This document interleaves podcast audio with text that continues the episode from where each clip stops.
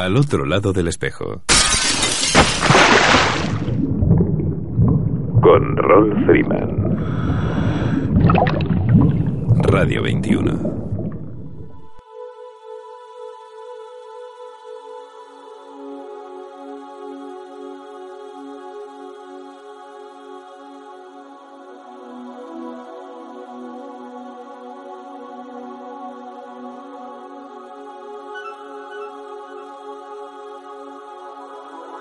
Amigos, saludos alados y bienvenidos a una nueva edición de Al otro lado del espejo. Un programa que hacemos con cariño para ti desde lo más profundo de un océano lleno de inagotables emociones.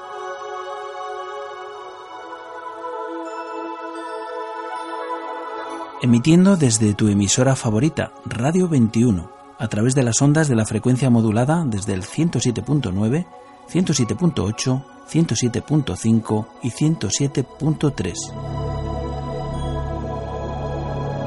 Y para el resto del mundo, a través del streaming de nuestra web radio21.es.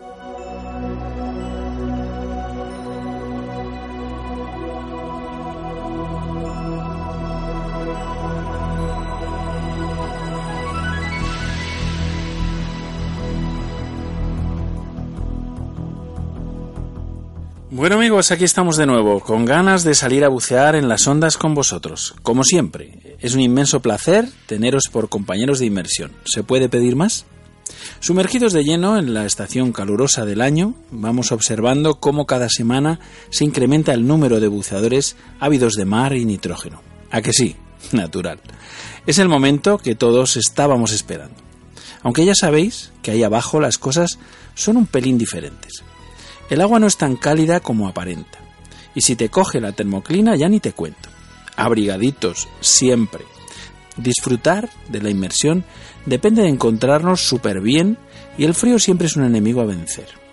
No te olvides, aunque el cuerpo sabe reaccionar y adaptarse al descenso de temperatura, no todos podemos recuperarnos tan rápido en superficie. Y si es tu caso, es preferible dejar más tiempo para una segunda inmersión.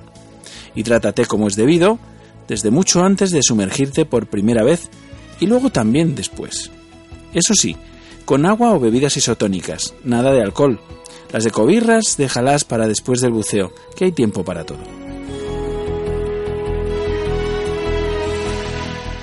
Bueno amigos, me vais a perdonar que me haya salido la vena paternalista, no es mi estilo, los que me conocen pueden dar fe. Pero esta semana tenía que abrir el programa con alguna introducción pues para prevenir la hidrocución, ya sabéis, el golpe de cambio de temperatura súbito que puede provocar un síncope al saltar al agua sin la adecuada adaptación. Pues lo mismo, pero radiofónicamente hablando. Así vamos entrando en materia poquito a poco. Bueno, pues nada, después de remojarnos el cogote, radiofónicamente hablando de nuevo, vamos con el sumario que tenemos para el programa de hoy. Esta semana lamentablemente no tenemos el yo no sabía de su arenas, así que iremos directamente con el invitado de honor. Recibiremos, como se merece en nuestro espacio de surf, a Jesús L. Barrón, Sub Barrón, para charlar sobre su guía de rutas sub, embalses y ríos. Bucearemos para conocer más sobre la biología marina con mis amigos los peces, directamente desde la Escuela de Buceo Zoea de Madrid, con Inés García. Océanos de Misterio nos volverá a sumergir en los enigmas que nos oculta el profundo ignotomar, con Luis Miguel Esteban. La conjura de los pecios, el espacio para la arqueología sumergida directamente desde patrimoniosumergido.net, con Lucas Saem. Dando un toque de campana, volverá a Costa Rica de nuevo con Nakawe Project y Pretoma.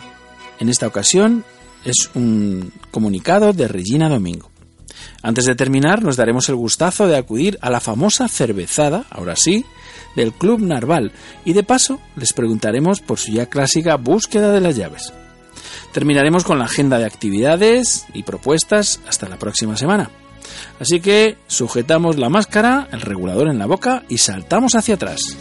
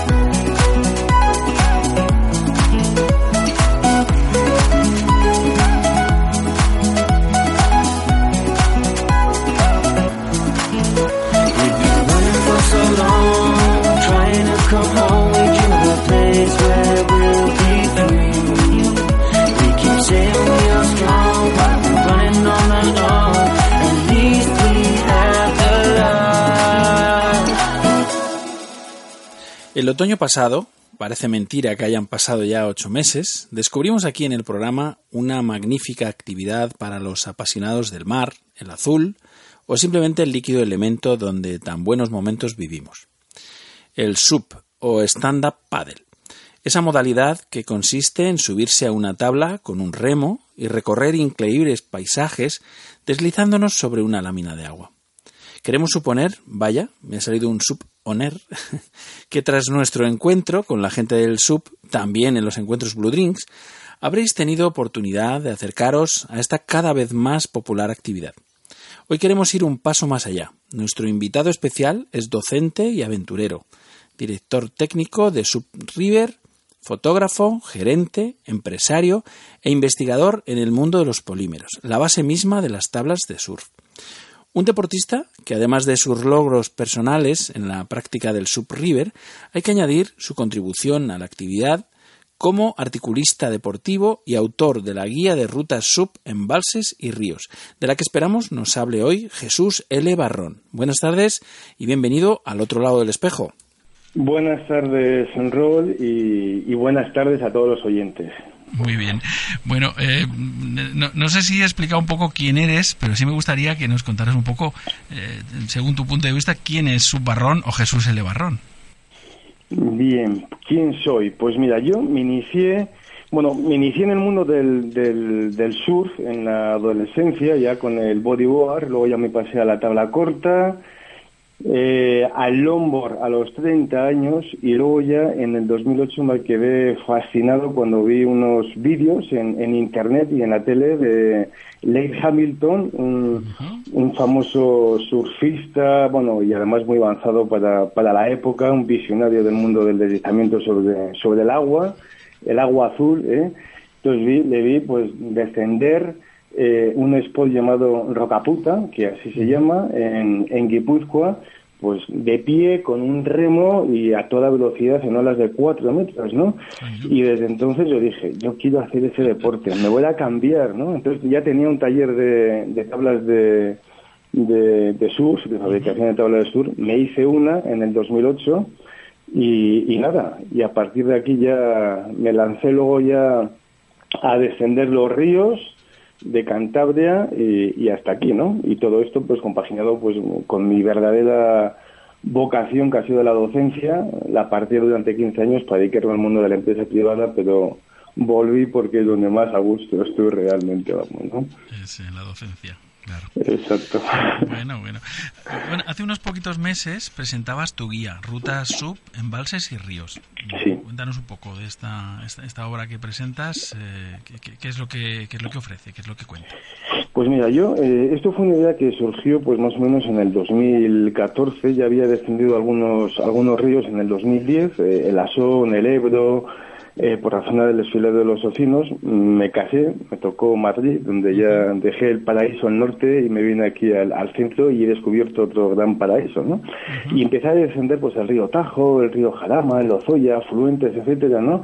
Y, y fui haciendo fichas, pues la manía de profesor, ¿no?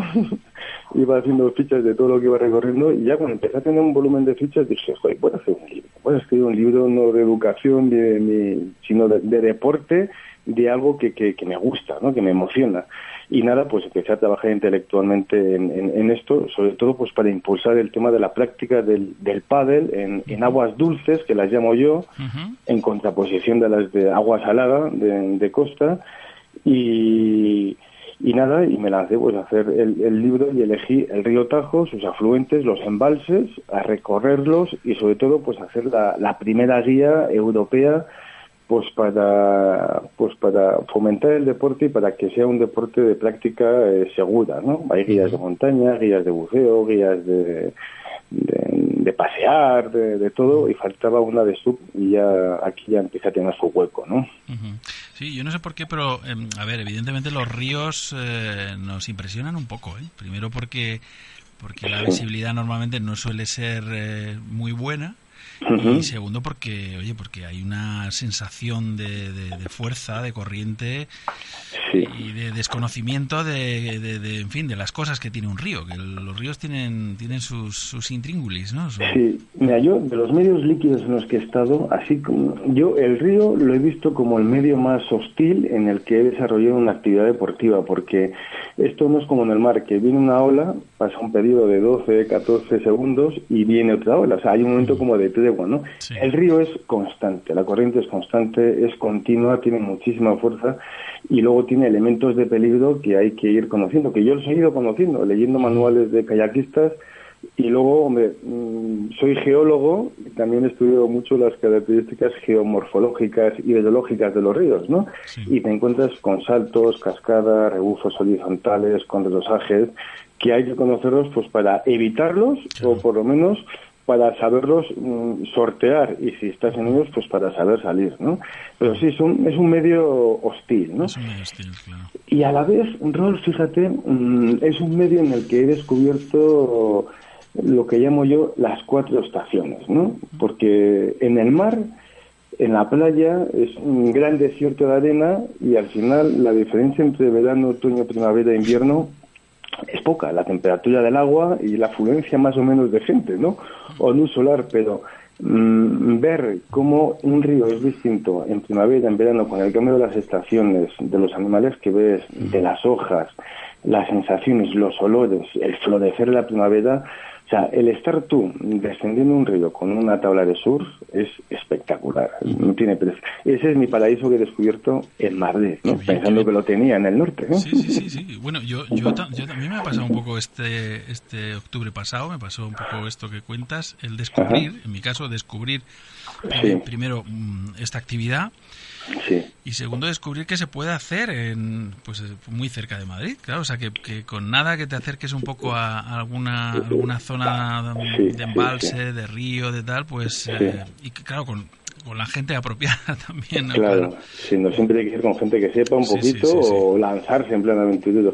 Yo en el libro hay una frase que he puesto, en un río, el Jarama, pues con muchísimo agua, un supero inflando la tabla para meterse y tal, ¿no? Mm. He puesto una frase de la película Blade Runner que es la de he visto cosas que jamás creeríais, no sé si te acuerdas. Hombre, claro. Sí, Sí. ¿verdad? Sí, pues yo he visto cosas que jamás creería. Yo no he visto mm, atacar naves mm, en llamas más allá de Orión, ni he visto las puertas de Tannhausen ni los rayos C, pero te aseguro que he visto cosas físicas reales, no virtuales, que está como muy ahora, físico real, ¿no? He visto fauna, flora, paisajes sorprendentes en, en el Alto Jarama, modelados sobre pizarras, que parece sacado de, de los de películas de fantasía, ¿no? He visto embalses de Rosadito, el Alto Tajo, he descubierto el Valle del, del Jerte, he visto noches mm, estrelladas a la luz de una hoguera y de la luna. Y esas son las vivencias que quiero compartir pues con toda la gente que está escuchando este programa y, y que se acerca a hacer pádel pues a través de las fichas del libro, leyéndolas y, y diciendo, hoy voy a aquí, ir aquí, hoy allá, hoy, Claro. hoy tengo tiempo, ¿no? Y tener un poco de ganas de descubrir también, ¿no? Y dejarse de, de descubrir estos estos parajes que los tenemos tan próximos y tan desconocidos a la vez, ¿no? Sí, pero están a una hora, hora y media, Claro. dos horas, ¿no? Hay sitios que uno jamás lo creería y está ahí, ¿no? Bueno, eh, me ha sorprendido eh, saber que el año pasado, por ejemplo, hicisteis, si no me equivoco, el primer campeonato de España de Sub River. Sí, sí, bueno, yo también estoy en la Federación Española de, de Surf, de director técnico del tema del Sub-River, del descenso de ríos en, en Padelboard, y ya hicimos un primer campeonato, que fue una prueba, prueba en el Alberche, otra fue en el río Tajo en Trillo y otra en el río Cabriel en Venta del Moro. Y ya hay un campeón y campeona oficial de España de esta, de esta modalidad, ¿no? Pocos participantes, porque de momento somos pocos, pero bueno, esto es como cuando empezaron los piragüistas en los años 60, que había Claro, pocos, ¿no? claro. Y ahora hay miles, pues esto será así, ¿no? A mí me ha sorprendido porque, eh, bueno, del recorrido hicisteis de Picadas a Calalberche. Sí, Bueno, o sea, yo es que es, es curioso porque tú fíjate lo poco que yo habré hecho Sí, en este sí. medio, eh, precisamente desde, desde Aldea del Fresno a Calalberche, ajá. lo he hecho en Piragua. Ah, lo has hecho en Lo he hecho en Piragua. lo he hecho en piragua. La, prime- la primera y única vez que, que he montado en una piragua con, con unos compañeros, Sí, sí, sí. hemos hecho este tramo. Y, y fíjate, te voy a contar. Eh, el piragüista Ajá. que llevaba una sola piragua, que iba solo, yo iba con yo iba en como una especie de canoa de, dos, pues, pues el que iba solo Ajá, partió la canoa. Partió la canoa en un sitio eh, de estos que decimos raro, raro enmarañado, que te metes, que se te atraviesa sí. y que la fuerza sí. del río termina partiéndote la canoa. O sea que Exacto, esto es curioso, ¿eh? exacto. Es muy curioso. Sí, esa es la fuerza que tiene un río y, y- y lo prudente que hay que ser, ¿no? Pero bueno, hay, mm, fíjate, yo en el libro he puesto eh, en, en todas las fichas, porque al final son recorridos por 70 embalses, como, no, 31 embalses, y luego también pues hay, eh, en rutas de río, para navegar hay mil kilómetros navegables, ¿no? Mil kilómetros, ¿no? Pero bueno, lo he puesto todo con graduado, ¿no? De grado 1 a grado 5, lo más difícil, pues para los diferentes eh, estados físicos y, y niveles técnicos del deportista, ¿no? El grado 1 y 2 son asequibles a todos los públicos, no hay ningún problema, ¿no? Que ellos son las aguas tranquilas o aguas rápidas, ¿no? Y luego ya están las aguas bravas, a partir de grado 3, que esas ya hay que tener más técnica, ¿no? Porque ya hay que sortear cascadas, hay que sortear saltos, etcétera, ¿no? Pues, o sea, que la guía está orientada un poco a, a todos los públicos, pues eh, el que quiera un poquito más de adrenalina, venga, un grado 3 o un 2 más. El que quiera algo más tranquilo y seguro, sin que se aparta nada, grado 1, grado 2, ir descubriendo. Bueno, te iba a guía- preguntar, te iba a sí. preguntar precisamente qué son los grados de un río, qué es esto de los grados, porque Claro, son los niveles de, dificultad en función de los elementos mm, geológicos que tiene que tiene un río, ¿no? Y de la fuerza de la corriente. Pues al final eso está graduado pues de grado 1 a grado 5. Hay una graduación que es para el rafting, otra para las piraguas. Yo he diseñado o he desarrollado una graduación propia para el subriver, ¿no? Intento ser lo más objetivo, basándome en criterios criterios objetivos y criterios científicos, ¿no? O sea, he aplicado, aplicado el método científico para desarrollarlo con la mayor objetividad posible y al final, pues los cinco grados, pues en función, ya te digo, de los elementos, que si hay cascadas, no, hay- no hay cascadas, que si las velocidades son altas, bajas, si hay vegetación, no hay vegetación, si hay dedosajes o hay sifones o hay zonas que que te puede revolver lo que es una ola de río, etcétera, ¿no? Pues va del más fácil, el grado 1, al más técnico, que sería el grado el grado 5, ¿no? O sea que por lo menos los, la gente de surf en ríos ya tenemos nuestra propia escala. Igual vienen otros que lo harán mejor, no lo dudo, pero de momento hay una ya de referencia, ¿no? Claro, claro. Eh, yo no sé si aquí tenemos, bueno, dices que sí que hay, hay zonas de ríos así de, de montaña, de ríos bravos, aguas bravas y demás, Sí. do- donde se, se crean estas, eh, digamos, estas olas, digámoslo así, donde se puede practicar el surf eh, así en la ola infinita. Esto, ¿Tenemos Hay- aquí hay- ríos? Sí, hay unos cuantos sitios eh, que además están citados en el libro donde hay de estas olas estacionarias. Pero bueno, lo divertido de un río mm, no es quedarse en Almoguera, hay, hay un lugar, por ejemplo, en, en el río Tajo, la altura de, de Almoguera. Pero bueno, más que estar estático, mm, surfeando una ola estacionaria, lo divertido es descender, ¿no? Es descender 10, 12, 15 kilómetros, 20 kilómetros, ¿no? Yo en el libro voy haciendo referencias también pues de temas de culturales, porque hay muchos sitios de, de restos de romanos, de visigodos, de otras civilizaciones, asentamientos, etcétera, porque es que el río Tajo tiene muchísima historia, ¿no? Muchísima historia. Entonces ahí les voy haciendo referencias, pues visita pues, Talavera de la Reina, visita tal pueblecito, o Pedalejos, o visita, pues yo qué sé, el monasterio de tal, ¿no? Que está ahí cerquita. O sea que aparte de pasarlo bien, también quiero que la vida sea cultural, ¿no? En cierto, en cierto modo. Sí, lo- los ríos eh, desde tiempos inmemoriales sirvieron también como vías de comunicación, ¿no? No sé, no sé si se podría acuñar esto de que se puede, se podría cruzar la península de río en río sin bajarse de la tabla. Jolín, pues hoy en día, hoy en día con tanta presa que hay, ¿eh? Hay que bajarse más de una vez. Hay que bajarse muchísimas veces, ¿no? Muchísimas veces. Hace años sí, hace años seguro que se podía ir desde el Alto Tajo hasta hasta Lisboa o, Claro, claro. o, o hasta la desembocadura del Ebro desde Reynosa, ¿no? Pero bueno, hay que bajarse, ¿no? Y bueno, se pueden hacer travesías largas y ya ha habido por ahí algún otro aventurero que ha hecho travesías así largas, ¿no? De 900 kilómetros descendiendo el río Tajo y tal, ¿no? Qué bueno, qué bueno. Eso la verdad es que tiene, en fin, suena muy bien, suena pura aventura y, en fin, es fantástico. Eh, Sí. Yo que- quería preguntarte si, no sé si el estudio de los polímeros te ha llevado a las tablas de surf o ha sido al revés. Pues mira, ha sido las tablas de surf. Yo tuve un taller de tablas de surf que, bueno, sobre todo hacía tablas de madera, con telas de flores hawaianas, eh, muy, a, muy años 60, vamos, ¿no? Modernas, sin ser retros, pero... Y luego tuve una oportunidad de, bueno, de meterme con unos socios y fabricar lo que es la espuma de poliuretano, vamos, ¿no? para, para las tablas de surf y montamos, pues eso, una empresa con plantilla y estamos fabricando para España y para Europa mm, y algo para el resto del mundo, pero bueno, mm, ya vino el euro dólar que se puso a 1,8, difícil exportar, vino la crisis eh, en España y tuvimos que cerrar la empresa, vamos, ¿no? Pero bueno, al final el surf me ha llevado también a conocer la, la química del surf, vamos, ¿no? O sea, he, co- he cogido un poco todos los aspectos, he ido conociendo. Claro, estás, estás inmerso, digamos, en el, Así en es, el ¿no? tema, claro. Oye, y lo próximo, eh, me has dicho que el Campeonato de España eh, se ha terminado, mm, habrá nuevas ediciones. Sí, bueno, ya ha habido, el primero ya se terminó y este año eh, el circuito tiene dos pruebas, una en el río Genil, que fue hace tres semanas, allí en Benamejía, en Córdoba, y luego ya eh, la siguiente prueba va a ser en el, en el río Cabril, en Venta del Moro, hacia- eh, la tercera semana de, de agosto, ¿no?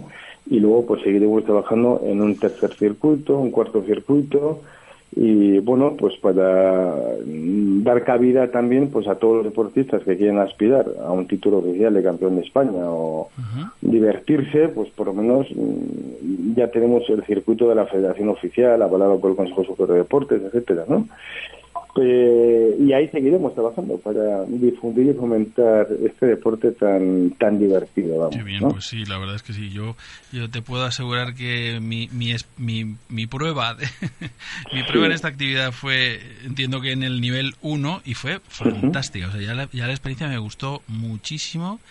Luego recomiendo a todo el mundo que la, que la pruebe, que la experimente, porque Sí, sí, sí. el, eh, el deslizarte en, en un agua cristalina, en un espacio, en el silencio, en plena naturaleza, sin ningún tipo de, de, no sé, de, de- de- de molestia, de, gritos, de, ruido, de, en fin, es fantástico, es Es realmente. decir, y, luego la, la visión que da el, el sub eh, en ríos que vas de pie, Sí. te puedes anticipar a todo, ¿no? Ujú.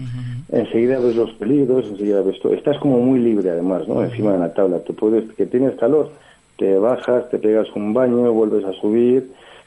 O sea, que es como muy... te da muchísima muchísima libertad. Yo tengo una definición ¿no? de, de sub que hice, porque algo de base... Tengo un amigo filósofo, yo estudié también algo de filo- filosofía en, en su día, y, y si me dejas un minuto, te hago Sí. una síntesis de lo que es el surf o el sub. Sí, Eh, es muy densa, ¿eh? pero voy a ir despacio para irla masticándola poco a poco. Eh, mira, es así. Eh, la repito memoria. El, el sub o el surf es un estado de equilibrio dinámico entre el hombre, el agua y la tabla, sumergidos en una naturaleza armoniosamente salvaje que contrasta con la insignificancia y pequeñez humana, provocando una constante y progresiva pregunta, búsqueda y encuentro con la percepción y lo trascendente. Ahí hay mucho, mucho de filosofía y de sensaciones puras, ¿eh? Hay mucho, sí. Sí, Yo sí. es que escribí mucho también en artículos de revista, eh, le he dado muchas vueltas a nivel antropológico al tema del surf, eh, el hombre también, eh, toda la historia que ha habido del surf desde la- el pueblo polinesio, y quise sintetizarlo todo pues en una frase, ¿no? Entonces ya iba teniendo como esbozos en la cabeza y con un amiguete mío filósofo ya le dimos le dimos vuelta. Y es todo lo que quiero transmitir pues a través del libro, de las casi 700 páginas que tiene el libro, ¿eh? es, es transmitir este pues pues esa búsqueda, ¿no? A través de la naturaleza, es eh, divertirse, pasarlo bien, mm, dejarse asombrar de todo lo que ve uno, como en el buceo, que uno se deja dicen que uno está flotando, ¿no? Uno cuando bucea. Sí, uno está ingrávido, está como, Ingrávido. como volando, es como volar. Pues aquí en el sur hay una palabra inglesa que le llaman eh, estar eh, stoked, que es estar como en shock, ¿no? Sí. Impresionado, ¿no? Sí. En Hawái le llaman el, el opupu, opupu, que es el estar eh, nostálgico de que vuelva a haber eh, olas de nuevo, Sí, ¿no? Para sí, surfear, echar de menos, ¿no? Sí, claro. O stoked, ¿no? Sí, es como cuando, a ver, eh, cual- cualquier de estas actividades que nos, eh, que nos tocan ahí justamente el, el, el- el puntito del bienestar, ¿no? Del placer, ¿no? Exacto, Esto que, que, que- que, mm, te ha gustado mucho, la experiencia, ¿no? Se ponen en marcha las endorfinas y todas estas... Todos estos, estos elementos químicos que asociados al placer, ¿no? Entonces, claro, Claro. Queremos repetir, queremos volver otra vez. Exacto, exacto. Y, y además me imagino que esto engancha, pues eso, un tanto o más que el, que el buceo. Y además yo lo que he encontrado es que es absolutamente compatible. O sea, que podemos ser buceadores, superos y, y de todo perfectamente. Todo lo que es agua eh, en- engancha, eh, Claro, engancha. claro. En- Esta en- semana he visto en- un vídeo, no sé si te ha Sí. llegado a ti, un vídeo en el que, en el que bueno, el, eh, hay varias personas practicando el sub. Uno de ellos Sí. lleva una cámara así en primera persona que la llevará en la proa de la tabla. Y bueno, está en el mar porque hay olas, ¿no? O sea, Sí. Él va de pie, va con el remo y tal. Y en un hay un hay un momento de colisión con un con un tiburón que está en pleno salto. O sea, un tiburón está está cazando, está a su tema, no no está por la tabla ni mucho menos, ¿no? Pero es espectacular ese momento. No sé si has tenido tú alguna experiencia así con con escualos o algo de esto. No, no, no, no me he encontrado con nada, con nada. Me encontré una vez, bueno, ya era una ballena para- varada en, en la arena, en, en una playa de Cantabria, en Odiñón, yo creo que fue en el año 2007 o así, que fueron los medios de comunicación y que se encuentra en el Museo de la Naturaleza de, de Santander, ¿no? Pero vamos, me la encontré, iba a hacer surf, me la encontré en tierra y dejé de hacer surf y me quedé con la ballena viéndolo con el resto de muchísima más gente, ¿no? Eso es así, ¿no? Bueno, bueno, pues nada. Eh, no sé, Jesús, cuéntanos eh, para terminar eh, dónde, dónde, dónde se adquiere tu libro, dónde podemos encontrar tu guía. Sí, mira, la guía está, eh, hay mm, puntos de venta en, en Madrid, en todas las surf shop, las tiendas de surf de Madrid, hay puntos, eh, ahí, ahí se vende. En Desnivel también se vende Desnivel, y en. Franco, Francobordo, que es una tienda náutica de aquí de Madrid, también. Y luego en Santander, en una tienda que hay en Go, Go Shop Surf, que está en Santander, y luego también en Santoña, en Coatzai y, y en Laredo, en Atl- Atlantic Surf. En Internet hay varias páginas que lo tienen, o sea, en Forol, por ejemplo, y si no, oye, que cualquiera que se pueda poner en contacto conmigo, vamos, me llama, se lo envío por correo, y si está en Madrid, se lo dedico personalmente. ¿eh? Muy bien, fenomenal. Pues O nada, sea que esto es poner en Facebook, yo tengo el perfil, es Ruta Sub, Y ahí aparece Ruta Sub. Es un libro de rutas, de Sub, Ruta Sub. Muy bien. Y ahí aparece toda la información. fenomenal. Jesús L. Barrón, o lo que es lo mismo, Subbarrón o Ruta Sub. Es un placer charlar contigo y poder descubrir un poquito más sobre, sobre el stand-up paddle. Esta, esta actividad acuática que tenemos tan cerquita, como digo, de nuestras posibilidades, aún aquí en el centro de la península. Y claro, en nuestros embalses y ríos. Muchísimas gracias por tu presencia en el otro lado del espejo. Muy bien. Bueno, Muchas gracias. yo creo que voy a tener que cambiar mi saludo de despedida habitual, que digo siempre en los mares o en los bares, pero por algo un poco más realista, también en los lagos y en los ríos.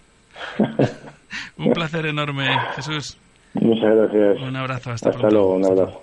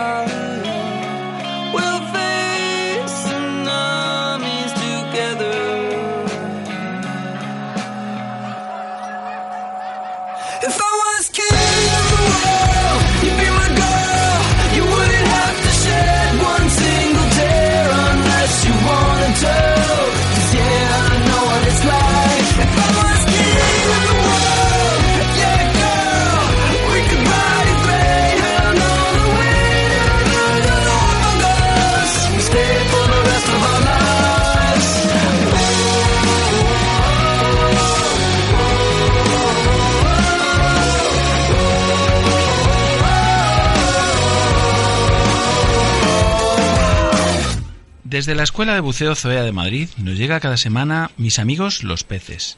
Nuestra inmersión en la biología marina de la mano de Inés García. Buenas tardes, Inés. Hola, ¿qué tal? Buenas tardes. Muy bien, muy bien, ¿Cómo, fenomenal. cómo estáis con el calor? Pues mira, intentamos estar aquí agazapaditos eh, al abrigo del aire acondicionado hasta que podamos irnos al agua. Mm, pues vamos. Vamos allá. Esta vez nos vamos a un lago, a un lago que está en Turquía y donde hay un pececillo que es un endemismo y que a raíz de un programa que hubo hace poco en al otro lado del espejo, Justo. pues salió. Y entonces, antes de, de explicar un poco sobre este pez, del que por cierto no hay mucha información, pues se trata de un endemismo. Un endemismo es un término que se utiliza en biología y que indica que un taxón está limitado o recluido a un ámbito geográfico reducido y que no habita de forma habitual en otras partes del, planeta. Y normalmente se aplica a, a especies, pero también se puede aplicar a otras categorías taxonómicas, por ejemplo a la familia, a, a una clase, a diferentes categorías taxonómicas. Y el, el personaje en concreto es un ciprínido. El- es un, pues de la misma familia que las carpas que conocemos de los estanques de, de- de toda la vida. Y el nombre científico es Alburnus tariki. Ujú. Y como os decía, es endémico del lago Van, que está al este de Turquía, que es el lago más grande del país y que es de origen volcánico y que recibe agua de los ríos y arroyos de las montañas que están alrededor. Y es un lago ligeramente salino y también muy alcalino porque tiene sales disueltas. Y en este lago se han encontrado muy poquitas especies, apenas pues algunas especies de plancton, tanto de fitoplancton como de zooplancton, y un único, una única especie de pez, que es este del que os hablamos, de Alburnus tariki. El nombre científico procede de- del nombre de la ciudad donde se conoció por primera vez, Albura.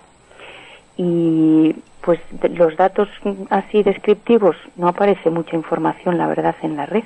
Dice que tiene una talla máxima de 20 centímetros aproximadamente, que es ovíparo, es como todos los peces. Sabéis que, que, que tienen la fecundación externa y, y ponen los huevos y se quedan flotando en el agua del mar, del río, de donde sea. Y estos peces suben unos 15 kilómetros río adentro y, y ahí desovan en primavera. Y luego deciros también que en la página de la mm, eh, Unión Internacional de la Conservación para la Naturaleza, donde catalogan el nivel de amenaza de las especies, pues viene una pequeña descripción y dice que sus poblaciones están en declive y que las principales amenazas pues son la, la sobrepesca a la que está sometida esta especie porque se utiliza para la alimentación, a la polución, contaminación por vertidos domésticos o industriales y también pues por la pérdida y degradación del hábitat. Y además como está en un sitio bastante restringido pues pues es fácil que, que todas estas amenazas pues le, le afecten más que a otras especies. Y esto es todo lo que os puedo contar de este pequeño pececillo.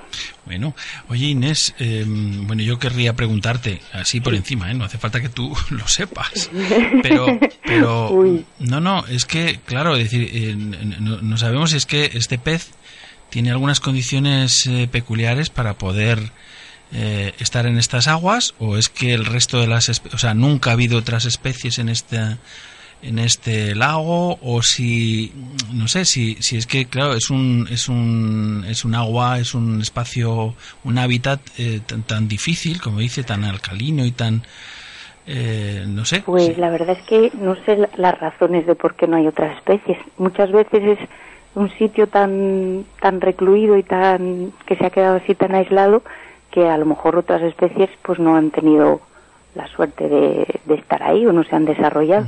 Y luego en cuanto a la, al medio que le rodea, al tipo de, de agua, la verdad es que no sé si este pez tiene alguna pues alguna modificación o que su metabolismo le permite claro. soportar es, ese es un tipo poco de- lo que me refiero. Y, y- y, hombre yo me imagino que es raro no que en, que, que- que en un lago en un sitio como este pues no haya habido digamos como como en otras circunstancias que ya conocemos y que nos has traído al programa o que nos has comentado cuando cuando se introducen nuevas especies es decir que es raro que no que alguien no haya dicho bueno pues vamos a probar ya que esto es un endemismo o ya que este pez eh, está en, en declive, eh, pues a ver si otra alguna otra especie se puede adaptar, ¿no?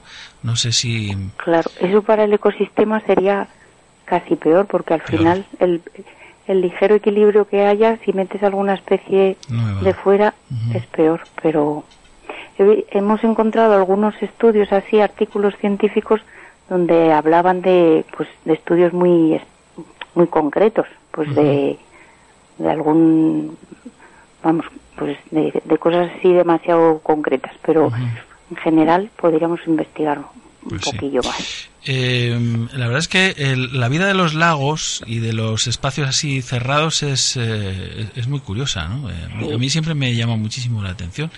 Y mira tú por dónde hace, bueno, yo qué sé, hace una semana o dos semanas, una cosa así, eh, que llegó a nuestro buzón de correo un documental eh, de la Fundación We Are Water, que es un documental que ha dirigido Isabel Coixet Sí. y que te recomiendo y además te lo voy a mandar para que lo para que le eches un vistazo porque es súper interesante sobre sobre el mar de Aral sabes que es este inmenso mar interior también que pues que se está secando no que está desapareciendo y Ah, pues sí, mándame lo que me, que Sí, me sí, interesa. es muy interesante.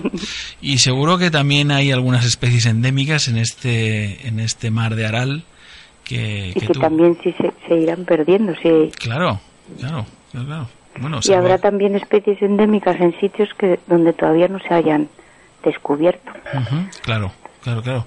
O estos peces que, que nos hablaste de incluso de Atacama y de por ahí, de, de zonas eh, que puede estar incluso eh, sin agua durante eh, o los huevos pueden estar ahí eh, durante incluso años hasta que vuelve a llover y vuelve a haber agua y vuelven a salir, ¿no? Aquel que nos contaste. Muchas curiosidades. Pues sí, sí, es verdad que es, eh, es impresionante esto de la biología y la biología marina nos tiene fascinados, desde luego. Desde que charlamos contigo, Inés, eh, no, no, no acabamos de terminar de asombrarnos. Lo que no sé es cómo estará de visibilidad ese lago. Habrá que bucearlo. Muy bien, pues nada, Inés, un beso muy fuerte y nos vemos la semana que viene. Un abrazo para todos. Un abrazo, hasta luego. Hasta luego.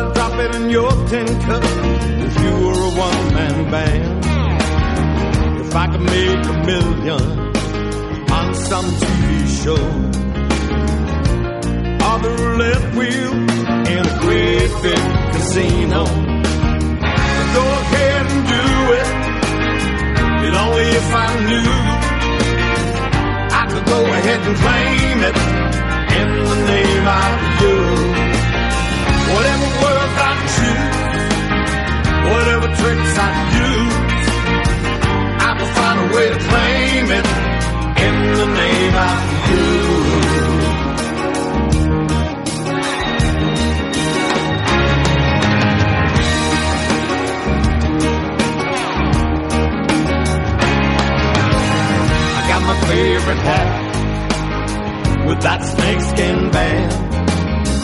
When you need a little shade, I put it in your hand. To the bottom of the ocean, I would surely die.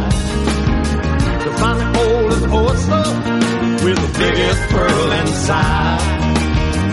Go ahead and do it, but only if I knew Could go ahead and claim it in the name of you.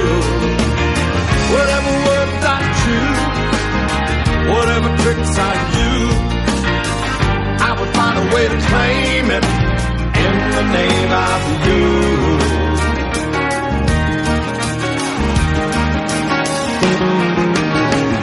I claim a country, I claim a tune undiscovered territory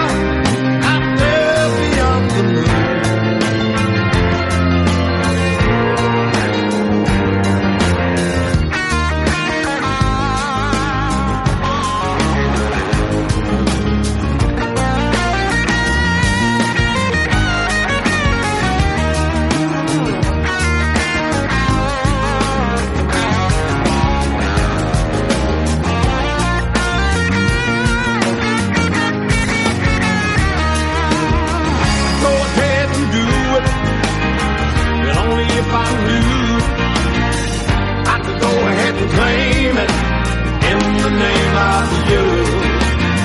Whatever words I choose, whatever tricks I use, I will find a way to claim it in the name of you. Go ahead and do it, but only if I knew I could go ahead and claim it in the name of you. Whatever words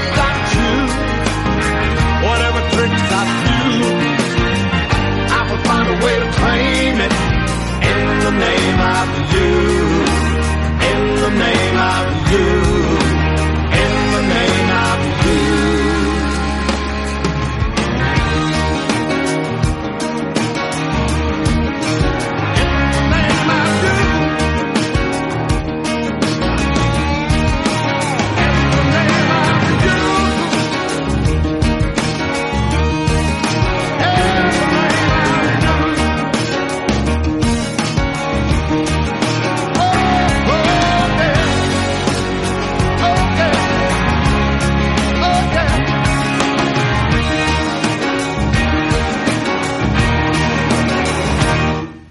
Yo no me lo podía creer, ¿eh? Yo no me lo podía creer. Esto de, buceo narval, de la, la famosa cervezada.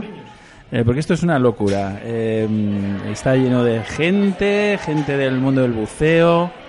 eh, bueno, qué sé yo. Haciendo, haciendo una deco como, como, como debe ser. Bueno, y tenemos pues a la gente del, del Club Narval con nosotros, por supuesto, que nos han invitado a, a venir a conocer y a degustar esta cervezada tan famosa. Tenemos por un lado Antonio. Antonio, buenas tardes. Hola, ¿qué tal? Buenas tardes, encantado. Muy- muchas gracias por venir.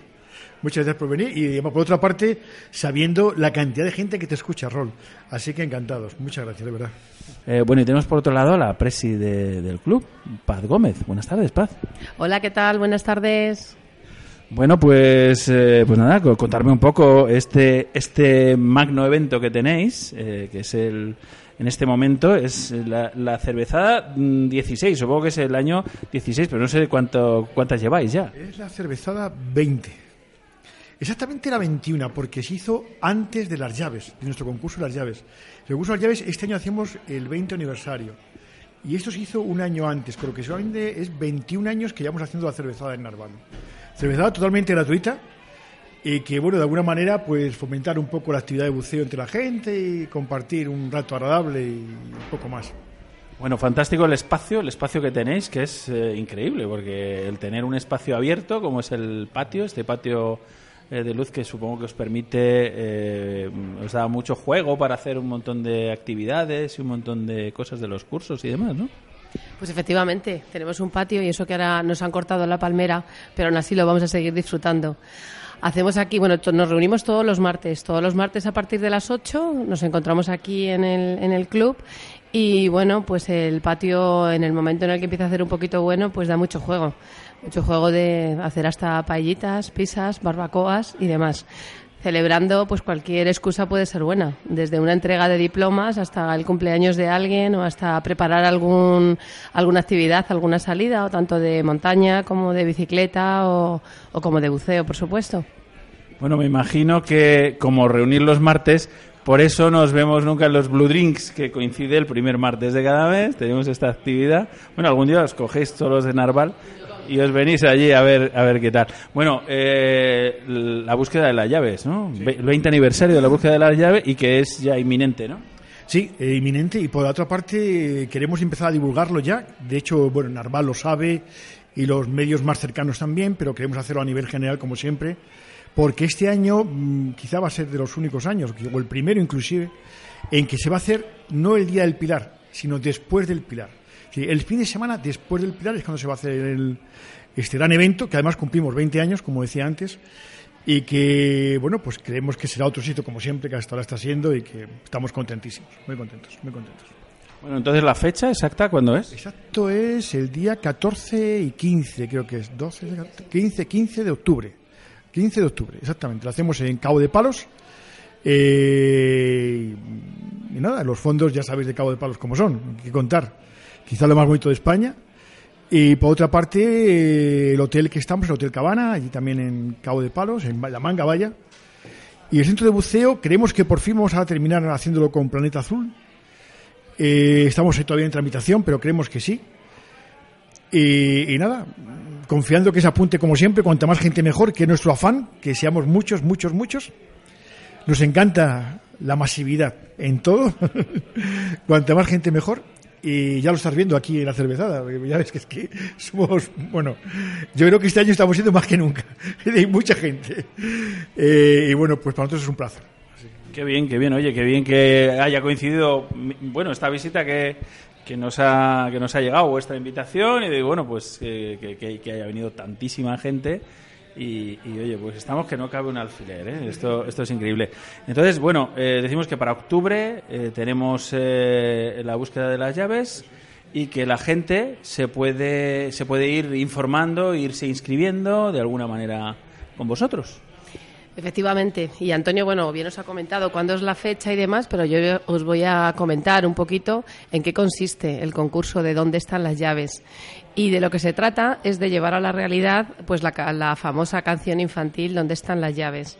La organización posa unas llaves y decimos además posa eh, con la importancia de decir posar, no esconder, porque por supuesto lo que no queremos es eh, enturbiar, ni estropear, ni nada que pueda eh, pues hacerle daño al medio al medio subacuático no entonces posamos unas llaves los buzos tienen que ir a recogerlas en parejas solo pueden subir a superficie aunque encuentren tres o cuatro solo podrían subir a superficie con una.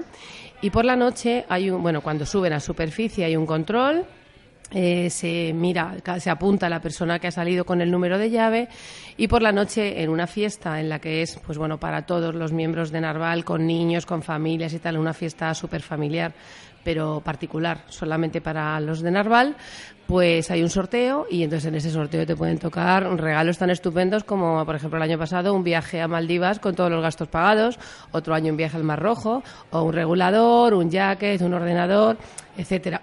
Perdón un montón de material de buceo y bueno, además muchas más cosas también para la gente que no bucea hasta un fin de semana en la manga con pensión completa, etcétera, etcétera. Es muy interesante y sobre todo os garantizamos que va a ser muy divertido para todo el mundo. Oye, este año que se puso en marcha todo el tema de la reserva, un poco las restricciones, ¿no? Que, ha puesto, eh, bueno, pues la, gestión, la, administración de la propia reserva y demás.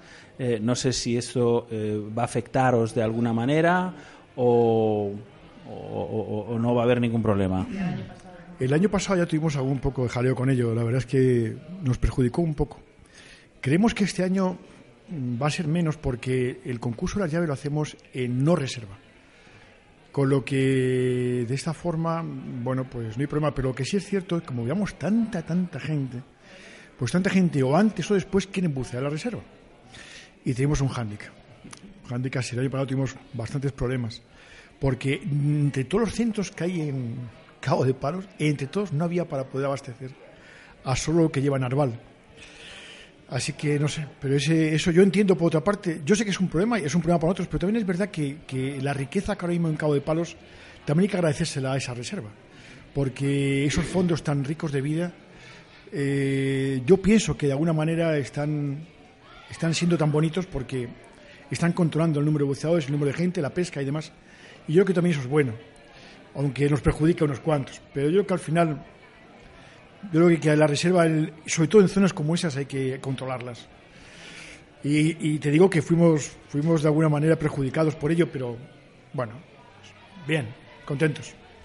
Bueno, entonces habrá que em, lanzar un mensaje al- a los eh, clubes de, de Madrid, a los clubes que visitan habitualmente Cabo de Palos en esta en esa temporada que coincide con, eh, con las fechas de- del mes de octubre en el- en- durante vuestra vuestra celebración, durante vuestro evento y demás, pues para que se corten un pelo, ¿no? Y que, que- dejen aquello que va a estar pillado ya reservado por la gente de Narval que es increíble que, eh, bueno, en un barrio como Vallecas, que siempre ha, re- ha reclamado su puerto de mar desde hace mucho tiempo, sus batallas navales, sus batallas de agua y demás, eh, pues, que, pues que aquí esté eh, radicado uno de los clubes de buceo que yo, de verdad, o sea, os aseguro que creo que es, que es, es lo más eh, multitudinario que he visto, ¿no? Es curioso, ¿no?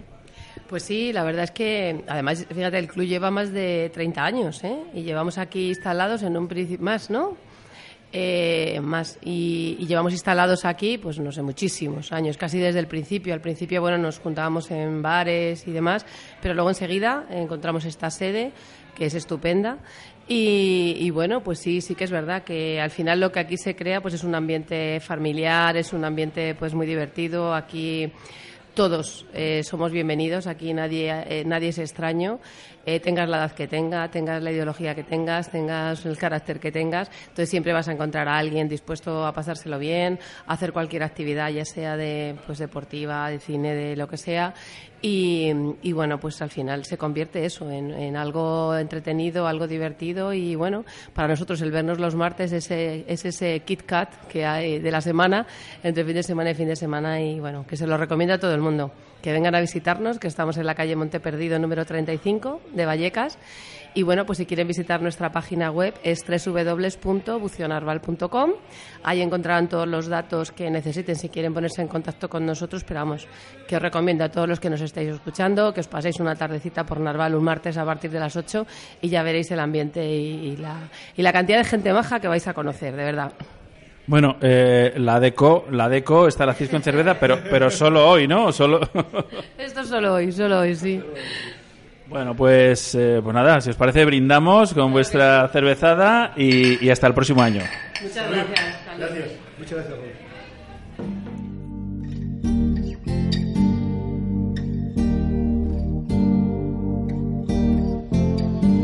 Pick up the pen, put it on the paper, right on my skin. Bring me to life, can't start again. There ain't no eraser, all of my flaws, you got them so right. Everything is blank until you draw me. Touching on my body like you know me. Ride on me, color outside the lines. Love the way you tap me up, baby. Take your time. Me some wings, I'll fly. Love the way you tap me up, I'll never change my mind.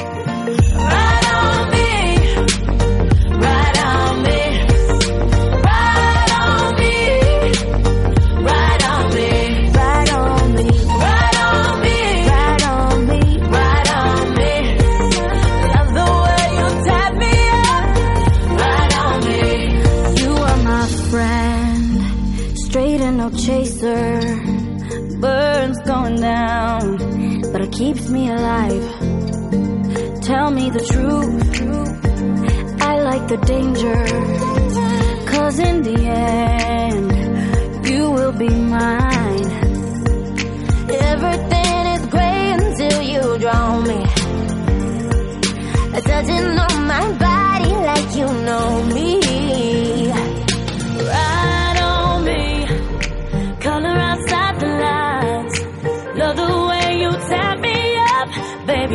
Your time. Ride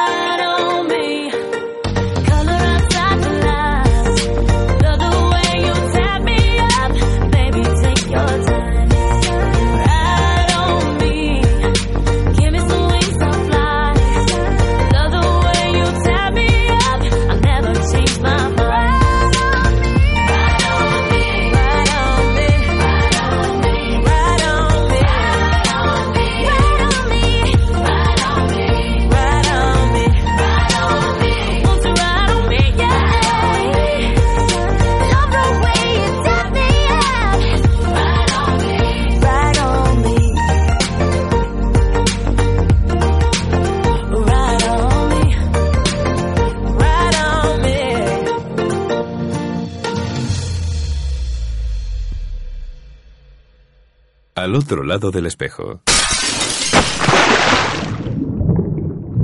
Con Rolf Freeman. Radio 21.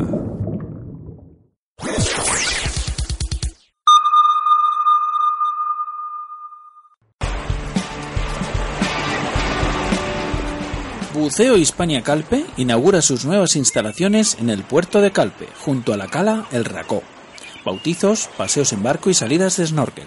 Cursos PADI de buceo recreativo, buceo técnico y buceo en cuevas. Inmersiones en cavernas, buceo profundo, side mount e inmersiones nocturnas. Ven a disfrutar en la mejor embarcación de buceo de la zona de todas nuestras actividades y visita Vinamaris, la única bodega submarina del Mediterráneo. Contacta con nosotros en nuestro email calpe@buceohispania.com o en el teléfono 865-670-195. Recuerda, en el puerto de Calpe, junto a la cala El Racó. Llámanos 865-670-195. calpe@buceohispania.com.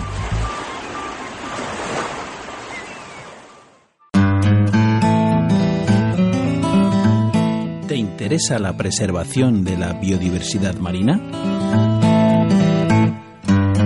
Alianza por los Tiburones de Canarias te necesita. Con un pequeño gesto tú puedes invertir en cambios positivos y sostenibles para la conservación de hábitats naturales de tiburones en aguas canarias.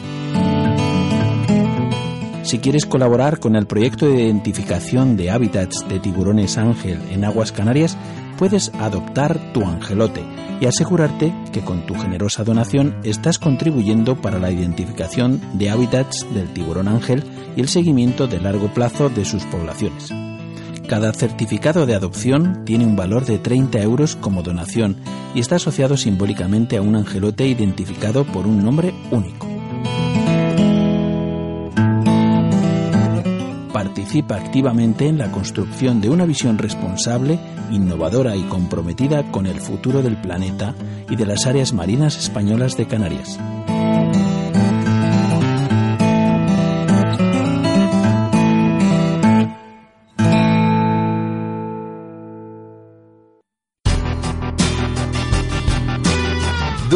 In Daylight Lab. El laboratorio fotográfico profesional de referencia en toda España se llama Daylight Lab. Que tus límites solo sean tus sueños. Para hacerlos realidad en copias de la máxima calidad y durabilidad, según las certificaciones Digigraphy by Epson, hasta el montaje y presentación más exigente. Siempre en las mejores y profesionales manos. Daylight Lab, el laboratorio fotográfico profesional. Estamos en Madrid, en Prudencio Álvaro 41, Metro Pueblo Nuevo, o en el 91 367 0191, o también en info arroba daylightlab.com. Do it in Daylight Lab.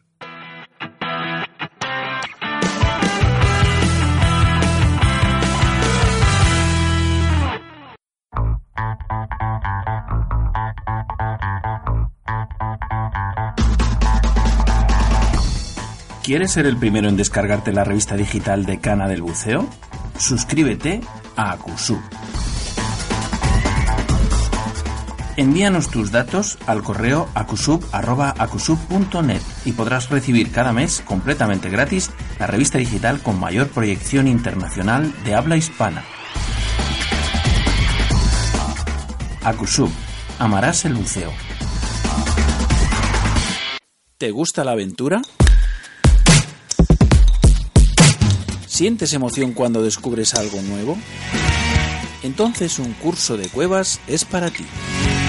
La cueva del agua, el pozo azul, la cueva del Morait serán los escenarios de lujo de tus aventuras y además mejorarás como buceador. Lo puedes lograr con un experto side mount y full cave instructor, Oscar L. García. Contrata tu curso en darksidemount.com. ¿Te gusta la aventura? darksidemount.com. Bienvenido al lado oscuro.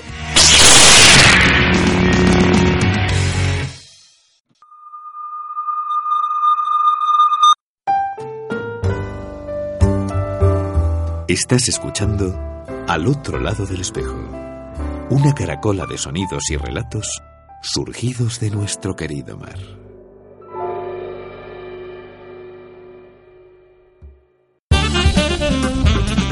Estáis escuchando Al otro lado del espejo. Una ola de sensaciones y espuma salpicándote al oído. Is this a real dive? Is this just fantasy? Called it a high tide, I've inflated my obesity. With fins the right size and muscular thighs, I'm free. Tie up to a dive boy. I've got my weights with me, and our rigs are on easy flow. Down the line, let us go. Any way the tide flows doesn't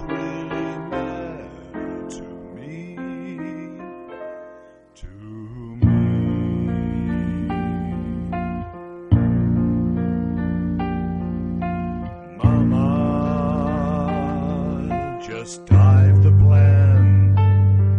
My buddy lost his head, saw a trigger, then he fled. Mama, the dive had just begun, and now he's gone and thrown it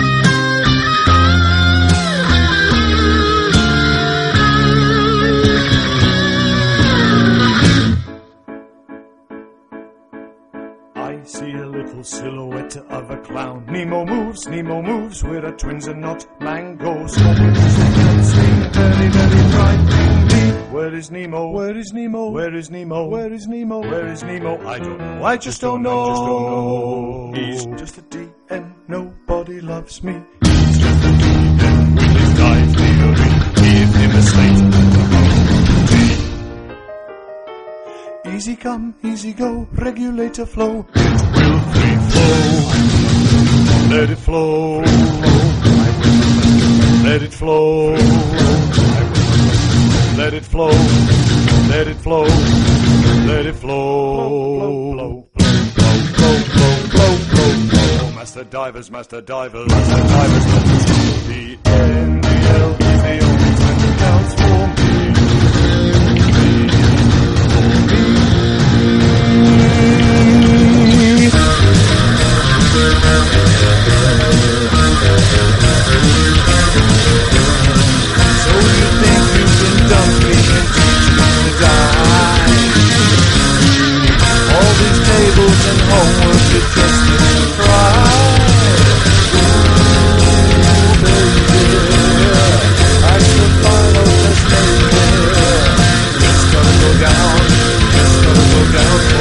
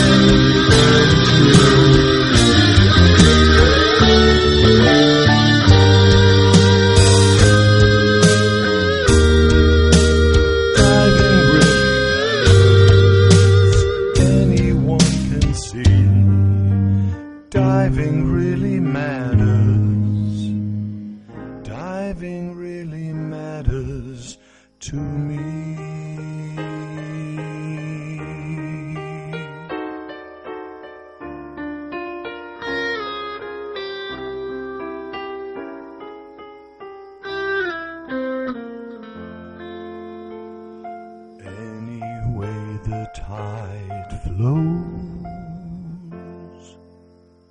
Bueno amigos, Océanos de Misterio, el espacio que nos trae Luis Miguel Esteban, eh, pues a este mundo de enigmas, de misterios, siempre eh, alrededor del, del mar, del, del océano, de lo, de lo ignoto. Buenas tardes, Luis Miguel, ¿cómo estás? Hola, buenas tardes, Rol. Pues muy bien, listo ya para esta nueva aventura dentro del misterio de los mares. Ujú, Muy bien. Por cierto, que bueno, no dejo de acordarme de ti de vez en cuando, cada vez que veo alguna cosa que, hombre, que arroja luz, ¿no? A algunas de las cosas incluso de las que hemos hablado, pues me, me, me sorprende. Por ejemplo, el tema eh, hay un, no sé si es en Discovery Max y tal, están echando, mira, es que lo pillo casi siempre de casualidad.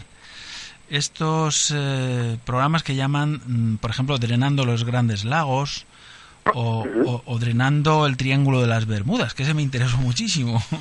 Sí, sí, sí. sí. Es decir, ¿qué es lo que, qué es lo que está ocurriendo? Pues están, eh, pues eh, de alguna manera mm, investigando, bueno, investigando, eh, usando estas eh, estos sonares de barrido lateral, por ejemplo, que, que lo que hacen es reproducir con una fidelidad, bueno, que hasta ahora no nunca se había tenido, ¿no? De lo que es el fondo del mar, ¿no? Es como si, como si al fondo del mar le quitáramos el agua y pudiéramos ver lo que hay ahí, ¿no? Entonces se encuentra prácticamente todo. Claro, decimos siempre que el océano es inmenso, ¿no?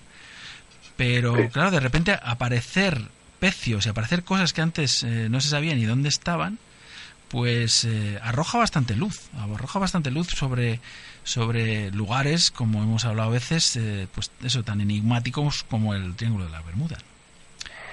Sí, la verdad es que eh, la, la tecnología, la ciencia avanza rapidísimo y, por supuesto, también para, para la ciencia aplicada al mar.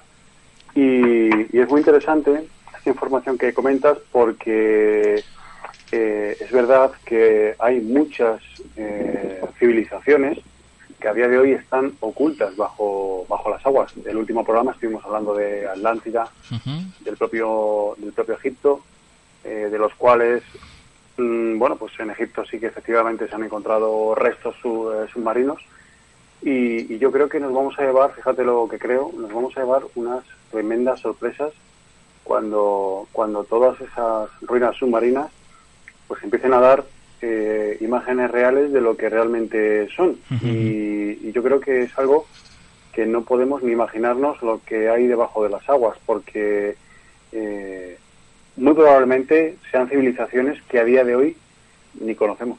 Claro, pues es posible, es muy posible. A mí, a mí me, no deja de, insisto, sorprenderme eh, habrá ocurrido a lo largo de la historia para que civilizaciones, eh, bueno, de todo tipo, o sea, más desarrolladas, menos desarrolladas, pero civilizaciones al fin y al cabo, eh, no haya habido una continuidad, o sea que eh, han sucedido hechos y cosas que tú muy bien nos has relatado en alguna ocasión, eh, que han supuesto como un punto de inflexión, ¿no? Es decir, a partir de, pues no sé, lo mismo un cataclismo, algún desastre natural terrible, algo, no sé, eh, los eh, meteoritos, eh, en fin, mil, mil cosas, ¿no? Que a los que a los que podemos aludir, ¿no? Y que han supuesto, pues, la, la desaparición, así de un plumazo, de, de todo rastro de, de, de civilizaciones enteras. No sí, sé, sí, sí, sin duda eh, hay cambios de, de ciclo en, en distintas culturas, en distintas civilizaciones.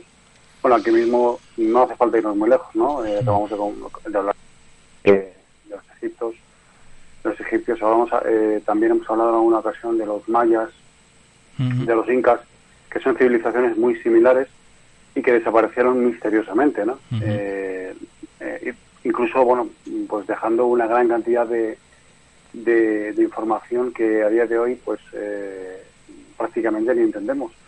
Eh, eh, civilizaciones muy relacionadas con la astronomía que, que ya por aquel entonces pues controlaban casi casi perfectamente. nos vamos hacia atrás y podríamos mirar otras culturas, pues, pues sí, lo que pasa es que quizá también nos iríamos a encuentros incluso más extraordinarios, más extraños.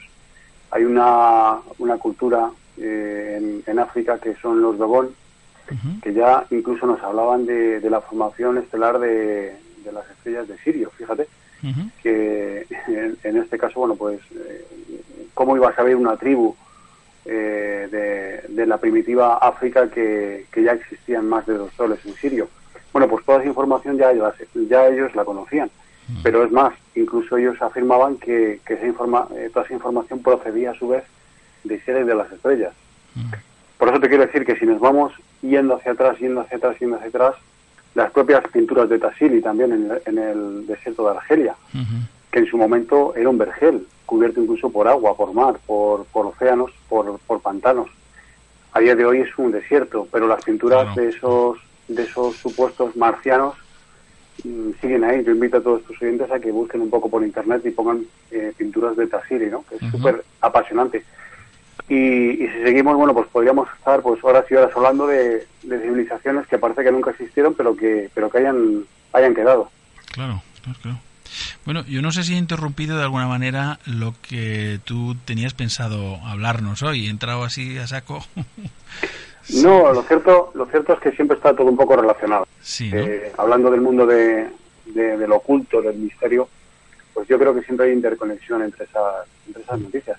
Eh, he recogido algunas noticias curiosas que, que, bueno que nos ha llamado la atención a- al equipo de, de AOLDE y que bueno pues por ejemplo una de ellas curiosamente nos habla de que muy cerquita de- del mar Caribe pues en, en esa zona eh, de- templada del, del planeta pues eh, un equipo de, la BBC a través de, un investigador Chris eh, Hughes de la Universidad de Liverpool han recogido unos fenómenos súper curiosos nos hablan de un extraño sonido que se produce en, concretamente en esta zona de eh, nos habla de, de una frecuencia de, una, de unos extraños eh, sonidos que se producen y ellos eh, eh, aducen que es porque mm, se da eh, una especie como de gran ola, una ola que es eh, que es eh, que se da con frecuencia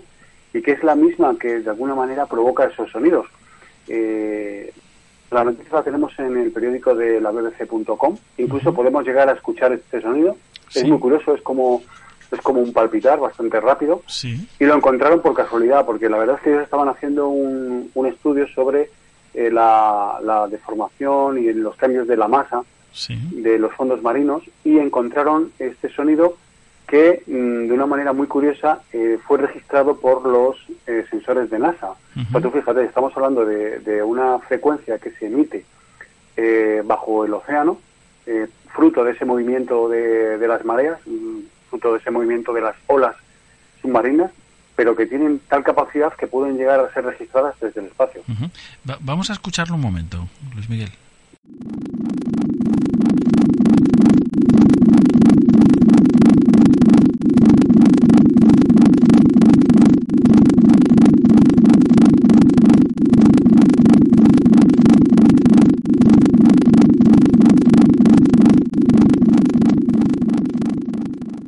Bueno, eh, a mí me, me, me- parece, me puede parecer cualquier cosa ese sonido, ¿eh? me puede parecer Sí, sí, sí. Es es misterioso. muy extraño, muy, muy misterioso. Ya trajimos hace tiempo el famoso bloop aquí al programa. Ujú. Este sonido que se registró en las profundidades, este fue no es en superficie, es en, en la profundidad. Sí. Y, y también eh, tiene un poco loca toda la ciencia, ¿no? De, Sí, sí, bueno, además, fíjate, eh, yo eh, he cogido también algunos puntos de coincidencia con otros misterios que, que se han producido bajo el mar y, y fuera de nuestro planeta. Y sí que es cierto que ha habido eh, en alguna ocasión investigadores que han recogido sonidos muy, muy, muy parecidos eh, con eh, sensores de ul- ultramarinos, eh, sensores que captan micrófonos que, se- que son especiales para sumergir bajo el agua Sí. Y que no concretamente en esta zona, pero que sí en otros sitios se han recogido sonidos muy parecidos. Eh, la primera, bueno, pues la primera impresión es que parecían proceder de submarinos o de barcos, pero luego pues en los análisis se descartaron. También eh, este sonido que, que acabamos de escuchar a mí me recuerda mucho, por ejemplo, a los sonidos que emiten los púlsares, los púlsares en el espacio, que son, ya sabemos, esas estrellas eh, girando a velocidades imposibles y que emiten también ese, ese mm, sonido constante que nos llega eh, hasta el planeta Tierra. También hay otro sonido, el famoso hum, ese sonido que se escucha, eh, este sí ya en la superficie, pero que procede también del- de todos los cielos, que se han escuchado en muchos sitios de la Tierra. Y por lo tanto yo creo que, se, que, que, que este, este sonido y los que acabamos de comentar se suman a un gran misterio que es este de, de- de- del origen de todos estos extraños eh, sonidos y frecuencias que desconocemos por completo su origen. Claro, y que no, no- vamos, no podemos descartar para nada eh, pues que, que- que pueda ser algo eh, un poco más trascendente, ¿no? Un poco más trascendental quizá, ¿no? Porque bueno, estamos acostumbrados a, a las telecomunic- a las telecomunicaciones hoy en día.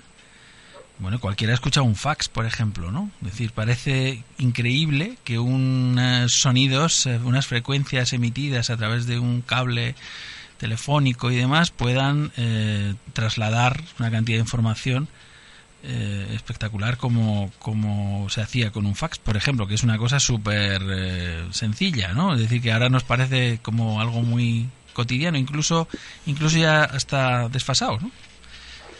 Sí, la verdad es que eh, la ciencia en ese sentido eh, no, no tiene límites, no tiene límites. Y, y además, fíjate, según tú estabas comentando eh, en esa explicación, me venía a la mente la, la famosa frecuencia que, que aseguran que la Tierra tiene, ¿no? También una frecuencia mm, como si estuviera la, la, la propia Tierra viva, o como cuando se refieren a la Tierra como Gea, ¿no? Que es ese gran ente vivo que, que no solamente es un- una roca como nos pensamos y, y agua de mar, sino que es como una entidad que también está de alguna manera eh, emitiendo una cierta frecuencia de, de, de poseer cierta cierta vida, ¿no? Es, es muy curioso. Hombre, eh, a mí no me cabe la menor duda, vamos, que está que el planeta está vivo, no me cabe la menor duda, vamos. Es un planeta que está que mm, bueno, que todos sabemos que que, que, que está incandescente por eh, por dentro y que genera y que mueve unas eh, unas masas de fuerza que son inimaginables. Bueno, eh, ti- eh, para, para, por la- para los neófitos como yo, ¿no? Que no que no tengo ni idea, ¿no? De las magnitudes, ¿no? De cuando se habla de de esta de las placas tecco- tec- perdón, de las, Tectónicas, de las placas tectónicas. Sí, sí, sí, decirlo, de las placas tectónicas, por ejemplo, ¿no? O sea, la liberación de, de esas fuerzas impresionantes, claro, o sea, decir, eh, eh, es- eso genera sonidos por todos los lados, es decir, es evidente, ¿no? Es evidente que el- el- la, la simple rotación de la Tierra, es decir, claro, claro que sí, nos movemos en el espacio, es nuestra nave espacial, al fin y al cabo. Sí, sí, sí, Está vamos, es un, es, es un ente que, que, bueno, que ya vemos, gracias a esta noticia, pues que, que emite sus propias frecuencias de vitales, ¿no? Y, y es muy interesante. Pues mira, te he traído otra noticia, a ver si me da tiempo también, a ver, tengo una tercera noticia, a ver si nos da tiempo.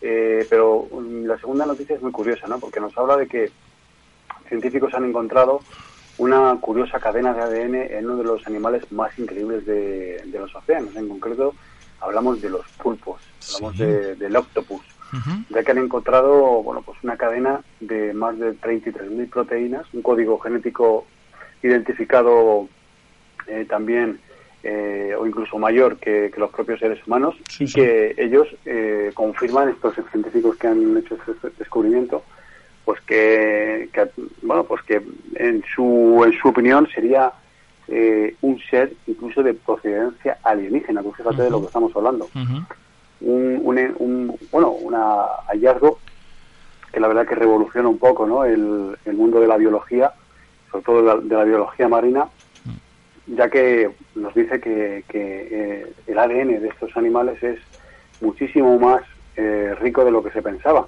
Lo cierto es que si miramos un pulpo eh, no deja de parecernos siempre un ser extraterrestre, ¿no?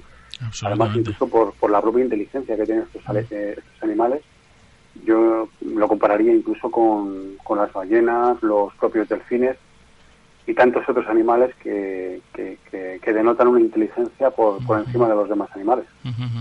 Bueno, eh, yo bueno podría buscar en, en todos los programas que, que llevamos. Estamos en, eh, editando ahora mismo el programa 191 y yo cuando me he referido precisamente a los pulpos y a las, a las sepias, por ejemplo, además que son un poco de la misma familia, ¿no? Son de, de la- misma cuerda, ¿no? Los calamares, las sepias, los pulpos. Yo, yo mi, mi expresión, sin haber hecho este estudio fantástico que estoy completamente seguro que va por buen camino, eh, siempre he dicho, esto es lo más alienígena que he visto. O sea, mis palabras textuales, ¿eh? Por eso te digo, podríamos rebuscar en las grabaciones. De verdad, ¿eh? O sea, eh, impresionante, impresionante.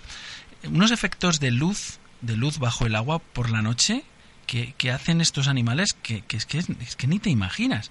Y bueno, la capacidad que decimos de mimetizarse, pero no es solamente mimetizarse, es transformarse, es, es expresarse con todo su con todo su ser, macho, es, es espectacular, es impresionante. O sea, tener un pulpo delante o tener una sepia delante, eh, y además es que estoy convencido de que nos observan, que nos son súper curiosos, son, en fin, eh, son, son animales muy, muy especiales, eso no me cabe la menor duda. Y si encima ahora la ciencia es capaz de determinar de que estos animales no, no, no eh, pu- pueden provenir de incluso de fuera, de fuera del planeta, pues no me extrañaría para nada, pero para nada.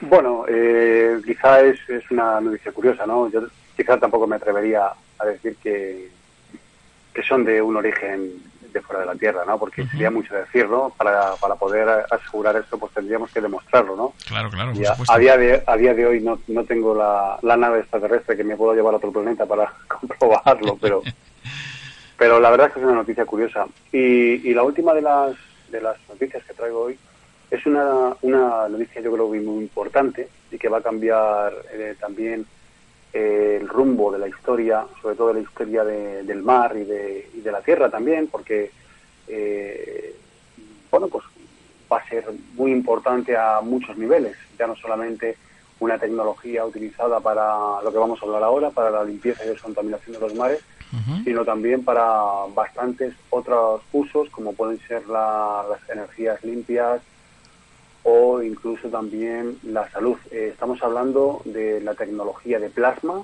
una tecnología que de la cual se está hablando recientemente, aunque ya fue puesta a en conocimiento del público hace unos años. Eh, 2000, en torno a 2000, 2005 es cuando eh, hay una explosión de, de la información de la tecnología de plasma y eh, a raíz de, de la desgracia de Fukushima, varias empresas se pusieron en contacto con TEPCO, que era la empresa que administraba la, la central nuclear, para intentar eh, encontrar una solución de descontaminación del agua radioactiva que, se, que, como todos sabemos, estuvo vertiendo de una forma indiscriminada a los mares durante muchísimo tiempo.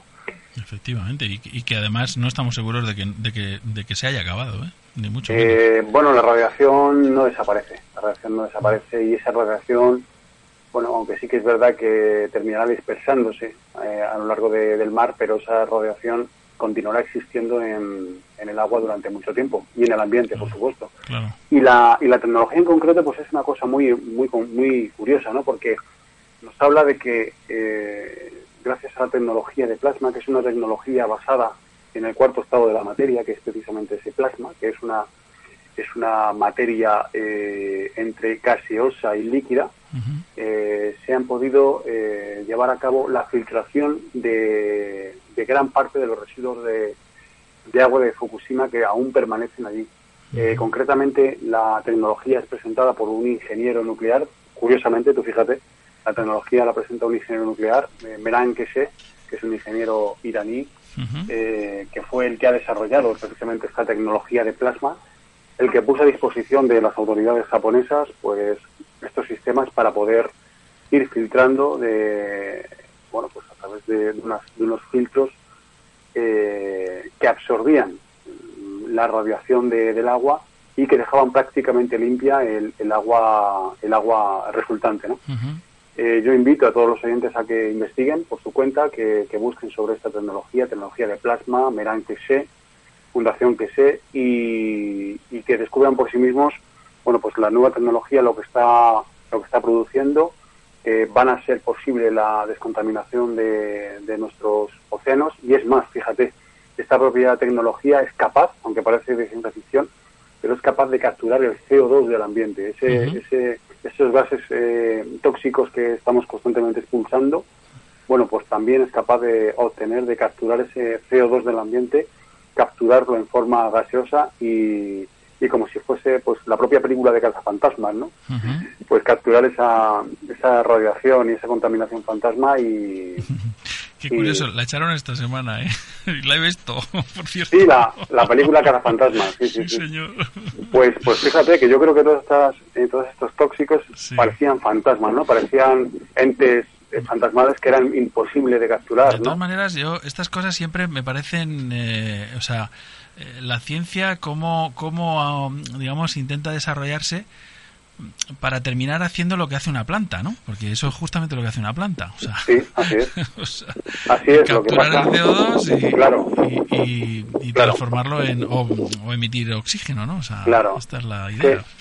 Claro, la cuestión es que la planta tiene al- a la mayor ingeniería de- del universo, ¿no? Que es la naturaleza. Claro, Y, y el ser humano pues forma parte de esa ingeniería, forma parte de esa naturaleza. Entonces, bueno, pues es no deja de ser un- un- una pequeña criatura eh, descubriéndose a sí misma, ¿no? Sí, señor, sí, señor. pero pero sí que es cierto que, que estamos muchos científicos con una gran conciencia como este como este hombre pues están dando están dando soluciones no solamente para desarrollar mm, otras tecnologías dentro de, de- de la ingeniería nuclear sino que han puesto a disposición y, y una cosa muy importante de manera totalmente open source totalmente dominio público sin ningún tipo de de, de control de patentes ni nada, sino que lo ha puesto a disposición de todo aquel que lo quiera utilizar. Él eh, incluso pues eh, nos muestra cómo debemos emplear todas estas, estas técnicas pues para, para en el caso de la, de la descontaminación de las aguas o incluso de, como te decía, de las energías o de, o de la propia salud, ¿no? que es que es Qué bien. realmente alucinante. Buenas noticias, esas son muy buenas noticias, Luis Miguel. Te agradezco Así es. muchísimo que nos traigas eh, buenas noticias, que es. todas lo han sido, me ha parecido fantástico. eh, así que nada, te, te- te- te doy las gracias, por supuesto, y te doy un abrazo enorme. Y te emplazo para el próximo mes a, a buscar eh, estos enigmas fantásticos que hay, que seguro que hay muchísimos, muchísimos más ocultos en los océanos de misterio. Pues Rol, quería agradecerte también que, que cuentes conmigo para esta sección tan tan bonita ¿no? que has puesto en marcha dentro, de, dentro del otro lado del espejo. Y si me permites, también me gustaría aprovechar para decirles a todos tus oyentes que estamos preparando también eh, en, en- en Radio 21, que es la, la casa donde La también casa, se emite, donde se emite eh, al otro lado del espejo, pues un especial que también va a ser muy bonito, de la mano de los compañeros de otros mundos eh, de Murcia, pero que va a ser la, la próxima alerta OVNI. eh, se va a llevar, bueno, que vienen realizando ellos anualmente en, en conexión con todas las emisoras que emiten su programa a nivel nacional y también a nivel internacional, conectando con emisoras de Estados Unidos y de, y de Sudamérica. Y que bueno pues hemos eh, que hemos sido los elegidos no en ese sentido porque vamos a tener la- el honor de, de poder apadrinar esta alerta OVNI en nuestra en nuestra zona en la Sierra Oeste. Aún estamos por determinar el lugar y tendrá eh, tendrá lugar eh, efectivamente el próximo 29 de julio iremos dando también información bueno, Muy pues bien. para todos aquellos que quieran seguirlo de directo o, o también a través de redes sociales, encantados de que, de que nos acompañen ese próximo día 29, pues en esa alerta OVNI que, que ya estamos preparando. Fenomenal, pues estaremos muy atentos a todo lo que nos comuniques y vayamos compartiendo a través de nuestro sitio de Facebook, por supuesto, y aquí en el programa. Muy bien. Pues un fuerte abrazo para ti, Rol, y para todos tus oyentes. Un abrazo fuerte, hasta pronto.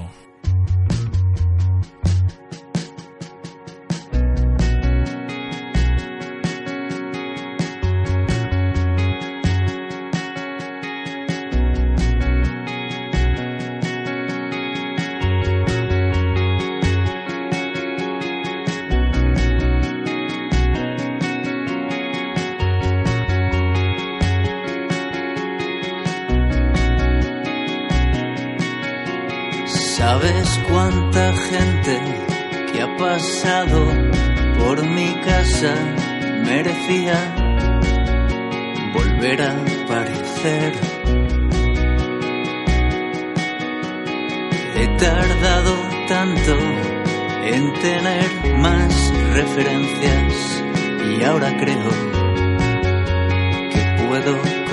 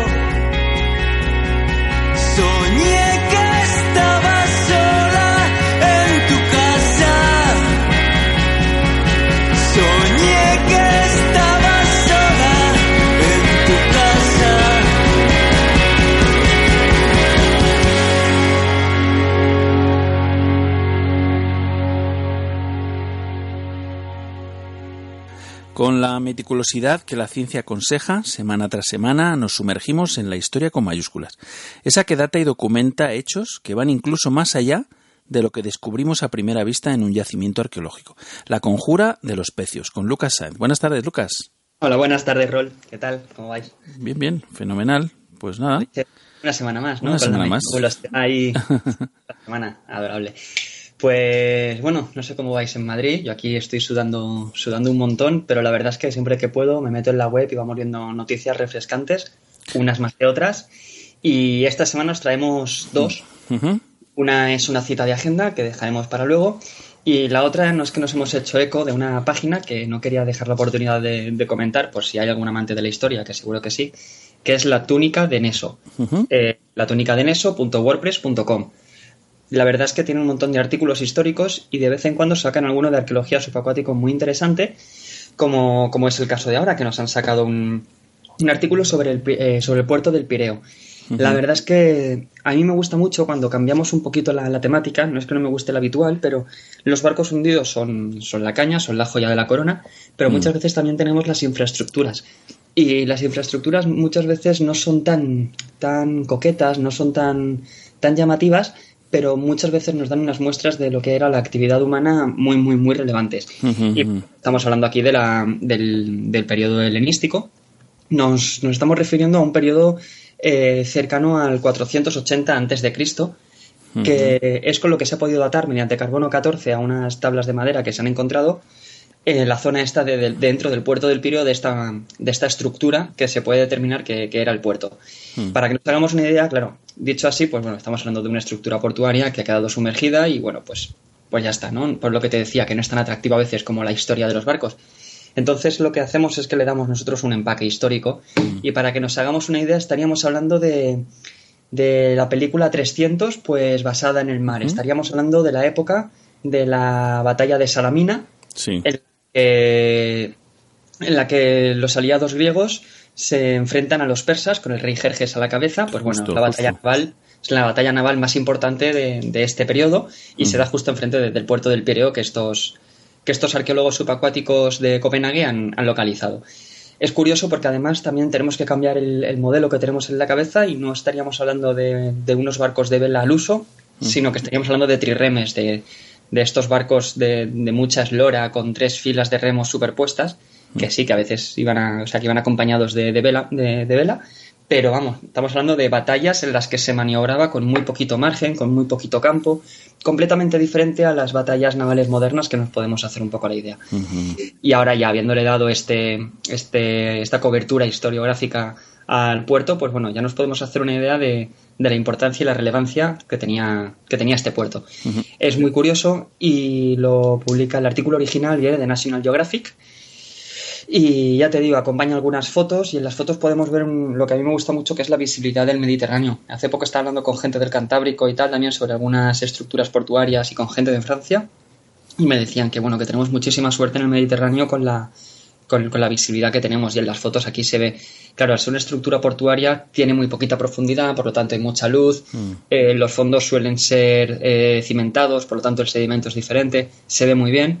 Así que bueno, es una, es una alternativa para, para ahora el verano que se acerca. Sé que mucha gente se va pues para Grecia, para, para Turquía, para algunos sitios así. Entonces, bueno, siempre es bueno tener en la cabeza algún, alguna referencia así a la que poder ir. Y lo que quería decir luego era que la cita, ya- la cita de agenda que tenemos también nos vale para estas vacaciones. Y nos tendríamos que ir a Inglaterra, a Londres, porque el Museo Británico tiene ya ha comenzado la exposición, va a estar hasta el 27 de noviembre, si no me equivoco, una exposición de, de, piezas egipcias que se encontraron de forma subacuática frente a las costas de Alejandría.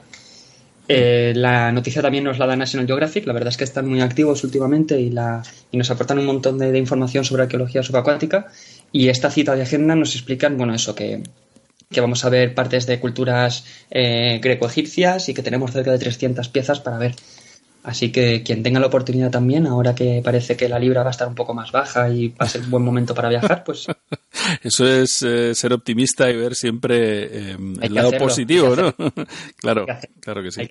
Sí, conozco gente que aprovechando la- las circunstancias se van ahora para allá. O sea que quien, ya te digo, quien se vaya a mover para, para el oriente del Mediterráneo, Mm. nosotros en la web ya, ya llevamos semanas hablando de Turquía, llevamos semanas, llevamos tiempo hablando de algunos puntos de Grecia y tal.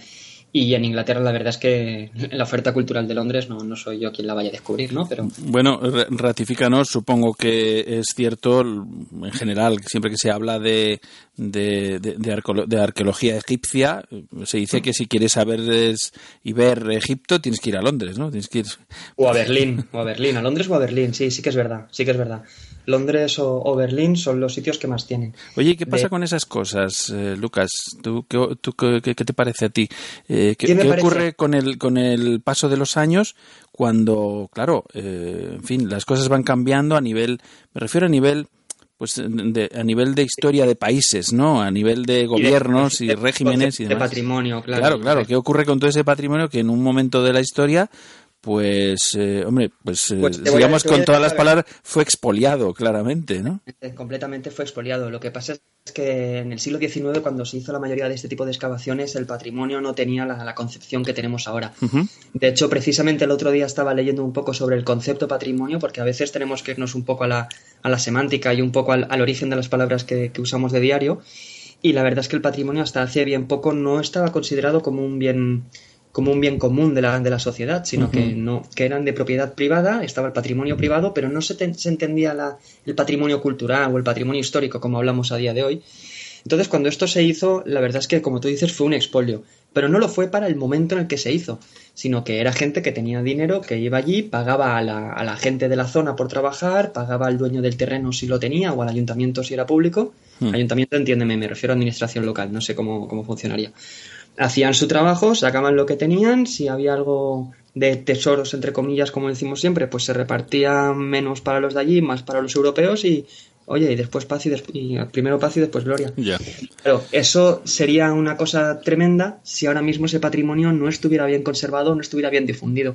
Pero claro, estamos hablando de museos como el Museo Británico o el. Museo de Pérgamo de Berlín, que aparte que tienen unos, unos expertos a nivel mundial que son punta de lanza, hacen una difusión y una conservación del patrimonio que bueno.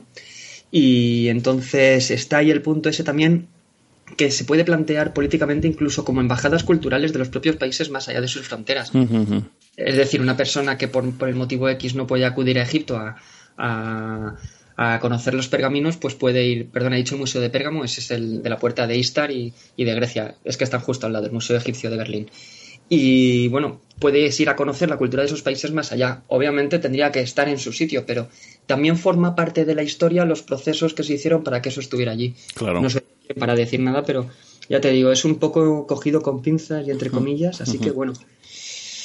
Así es como está. La verdad es que es muy, muy, muy agradable el poder hacer a veces el turismo cultural en grandes ciudades sabiendo de dónde vienen, sabiendo a qué cultura pertenecen y sabiendo que fue un expolio en su día y que no se tiene que repetir, pero que bueno. Bueno, en algunos casos sí que, eh, bueno, tenemos co- constancia, por ejemplo, no sé si hubo una devolución hace no demasiado tiempo eh, del gobierno francés al gobierno etíope, por ejemplo, de un famoso obelisco, ¿sabes? Eh, No, mira, de, de ese no tenía ni idea. Sí por que ejemplo, ¿no? Es decir, es un, es un dato, el ¿no? Español sí que ha tenido que hacer algunas cosas de estas, por ejemplo a Colombia o Mm. sí, de vez en cuando sí que hay algunas piezas que pueden ser muy relevantes o que puedan tener algún tipo de, de relevancia que sí que se pueden pedir, pero obeliscos es que está Europa llena. Claro. O sea, París lo sabe, y Roma hay un montón y, en, y en Londres también, o sea, de obeliscos la verdad es que, que hay un montón.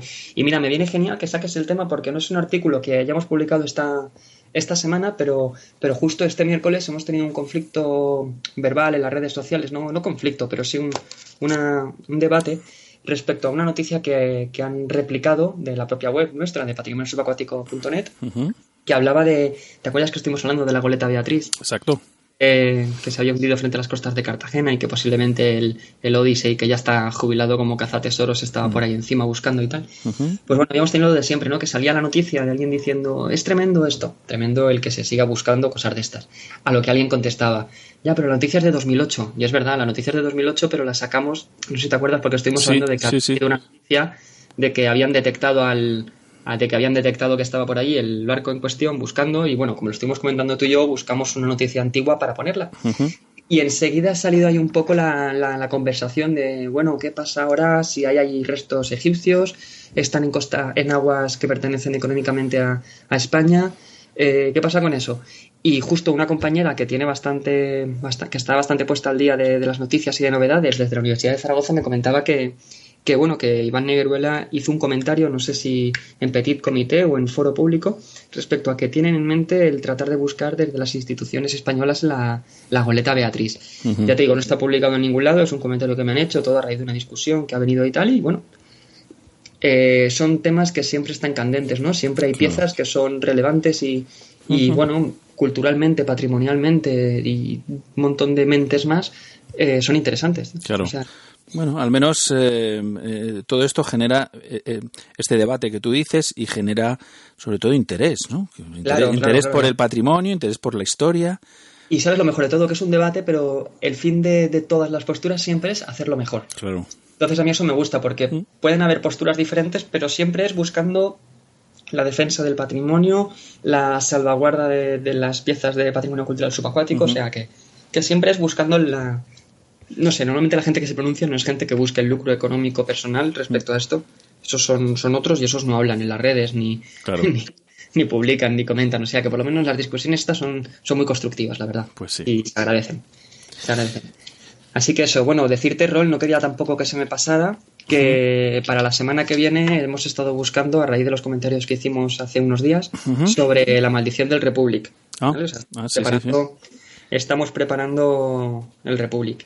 Y nada, eso, a ver qué, a ver qué sale. Algunas cositas más también tenemos preparadas. Como ahora baja un poco el, la intensidad de muchas noticias cara al verano y eso, pues tiramos un poco de, de meroteca y buscamos por ahí algunos artículos que puedan ser interesantes y os vamos enseñando algunos. Pues fenomenal, Lucas. El, caso pues- es el caso es charlar sobre sobre arqueología, mover esta inquietud, ¿no? Que tenemos eh, en general los buceadores eh, y, y- y un poco eh, apoyar esta sensibilización, ¿no? Con respecto a a, los hallazgos que se hacen bajo el mar o bajo el bajo el bajo el Yes. agua, ¿no? O sea, donde sea, ¿no? Al fin y al cabo, ¿no? Tener un poco esta ese, ese punto de vista no de, de arqueólogos de fortuna digámoslo así pero sabiendo un poco no de que Además que siempre se dice y, con el tiempo, por no insistir y no ser pesado, no se repite, pero el buceador deportivo son los ojos de- del arqueólogo, Sí, básicamente. sí, o sea, sí. son los que... Es el primero que tiene que saber detectar patrimonio, tiene que saber a quién llamar, que, que de vez en cuando soltamos estas, estas pequeñas cápsulas ¿no? de, recomendaciones de, de buceo de buceo deportivo de- seguro, por así decirlo, ¿no? Sí, o sí, o sí. respetuoso con, con el medio arqueológico. Y bueno, pues la, la verdad es que la difusión es el, es el principio de, de nuestra labor arqueológica. o sea, yo creo que es ahora más fácil que nunca además porque ahora sí eh, bueno pues si vas con un barco vas eh, vas con un equipo de un club de buceadores o lo que sea siempre hay un GPS que puede posicionar la zona y demás o sea, Incluso una tenemos foto con el, incluso una foto Incluso con el una móvil foto. ya guarda las coordenadas. efectivamente O sea, es que efectivamente tenemos una evolución de los últimos 10 Sí, años ahora sí, sí, a la hora. De, de posicionamiento y tal, sí. que juega a nuestro favor para proteger y juega a nuestra contra para, para porque, bueno, lo hemos hablado alguna vez, se hace más económico todos los medios tecnológicos y por lo tanto las empresas Ujú. cazatesoros pues tienen acceso a mejor tecnología y más claro barata. claro Pero bueno, forma parte también del, de, de- de la dicotomía, ¿no? O sea, Ujú. Pues muy bien, Lucas. eh, la conjura de los pecios es un, Gracias, Rol, un placer hablar cada semana con vosotros. tu espacio, tu espacio predilecto. un placer, como siempre, Lucas. Hasta fortísimo, Rol. Nos vemos. Hasta pronto.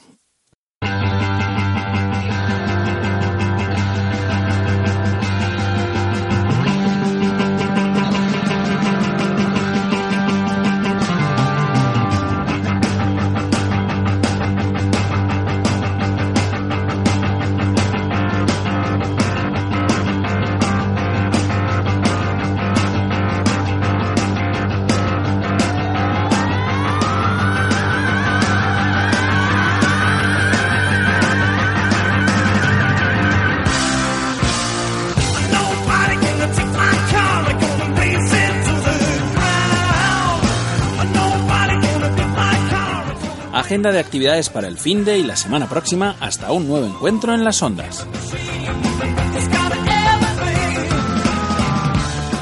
Del 1 al 3 de julio aprende y perfecciona Side Mount técnico al más alto nivel con Oscar L. García de Dark Side Mount y Protect Spine. ¿Cansado de intentar conseguir mejorar tu calidad como buceador? ¿No poder disfrutar de algunos pecios porque tu formación no te lo permite? Esta puede ser la propuesta que necesitas. Mejora tus habilidades de buceo, amplía tu conocimiento para bucear más seguro, quítate el peso de la espalda, amplía tus límites y perfecciona tu flotabilidad y protocolos. El curso Essential Tech Side Mount es la mejor manera de empezar en el buceo técnico o dar un paso más dentro del buceo en Side Mount. El curso de compresión Side Mount examina la teoría, métodos y procedimientos para el buceo con descompresión. El objetivo es capacitar a los buceadores de cómo planificar y llevar a cabo buceos hasta de menos 45 metros, utilizando mezclas nitrox para las paradas de descompresión. Estos cursos se pueden tomar juntos o separados en esta convocatoria. Para informarte de precios, reservas y requisitos, al teléfono 677-193-450 o al correo info darksidemount.com. El primer martes de mes cae en día 5, o sea, día Blue Drinks Madrid, el décimo octavo encuentro para los apasionados del azul, con un tema tremendamente interesante. De todos es sabido que la práctica habitual del buceo es una actividad que nos ayuda a reducir el estrés cotidiano, por esa capacidad que tenemos de desconectar con todo lo que dejamos en la superficie y sumergirnos en un entorno de silencio. una actividad que precisa alcanzar un estado de relajación a la par que de concentración, para que ésta sea total y completamente placentera. Julia Baranguarán nos propone aletear un poco más allá en la conciencia plena buceando. Bucea mindfulness bajo el agua. Si eres un apasionado del mar, esta es tu cita. Ven a Blue Drinks Madrid el próximo día 5 a las 7 de la tarde en la taberna de mi abuelo, que está en el Paseo de la Esperanza número 19 de Madrid. En la noche del 16 al 17 de julio se llevará a cabo el festival más grande de Barcelona en la propia playa, el BCN Beach Festival. Durante este festival se usarán decenas de miles de vasos de plástico, de los cuales muchos acabarán en el mar. Para evitar que estos sean llevados a alta mar por las corrientes, Guardians of the Sea y Guardians Dive han decidido organizar una limpieza del fondo marino y de la zona playera el mismo domingo por la mañana. Se organizarán dos grupos, el grupo SEAL y el grupo Payo. Mientras que el grupo SEAL se sumergerá para recoger los residuos del fondo del mar, el grupo Pioneer se ocupará de que no hayan más residuos en la zona de la playa, para así evitar su introducción en el agua. Habrá un pequeño desayuno gratuito para reponer la fuerza necesaria para esta acción.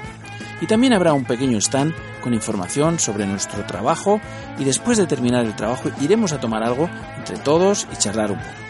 Los requisitos para participar son, para el equipo SEAL, estar en posesión de una licencia de buceo en vigor, disponer de un diario de buceo con al menos 10 inmersiones certificadas y ser mayor de edad.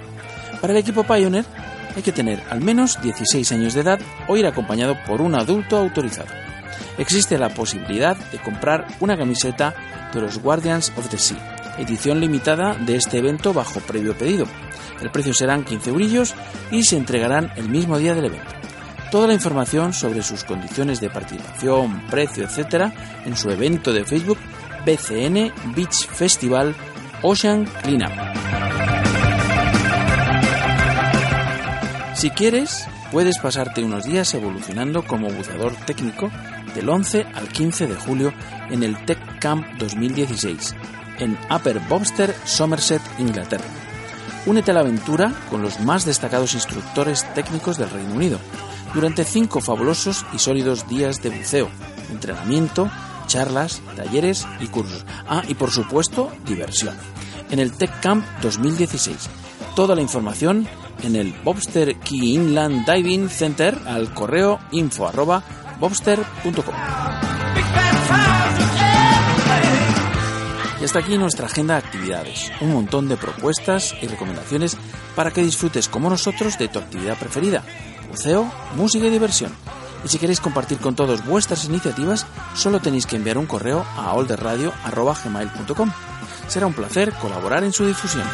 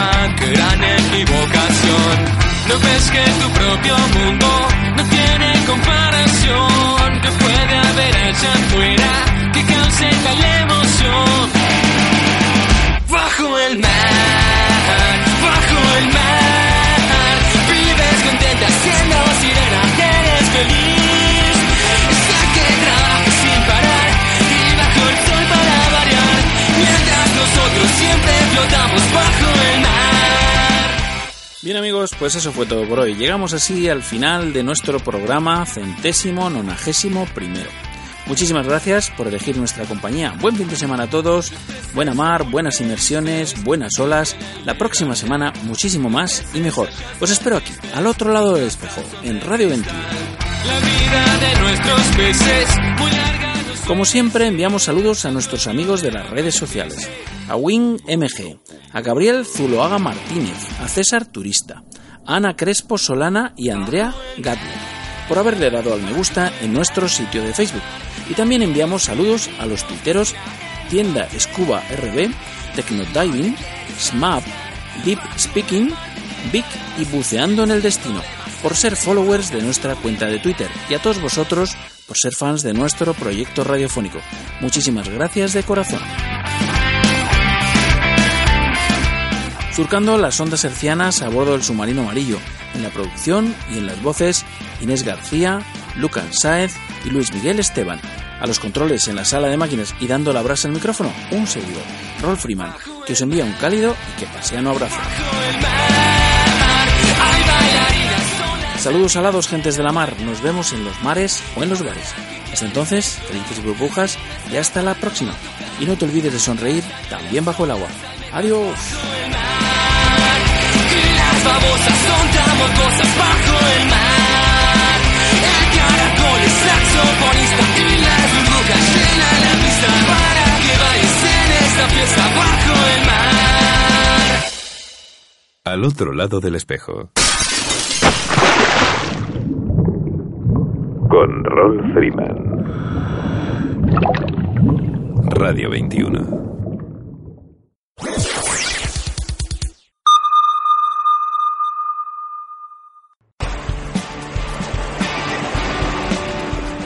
Buceo Hispania Calpe inaugura sus nuevas instalaciones en el puerto de Calpe, junto a la cala El Racó. Bautizos, paseos en barco y salidas de snorkel. Cursos PADI de buceo recreativo, buceo técnico y buceo en cuevas. Inmersiones en cavernas, buceo profundo, side mount e inmersiones nocturnas. Ven a disfrutar en la mejor embarcación de buceo de la zona de todas nuestras actividades y visita Vinamaris, la única bodega submarina del Mediterráneo. Contacta con nosotros en nuestro email calpe@buceohispania.com o en el teléfono 865-670-195. Recuerda, en el puerto de Calpe junto a la cala El Racó. Llámanos 865-670-195. calpe@buceohispania.com.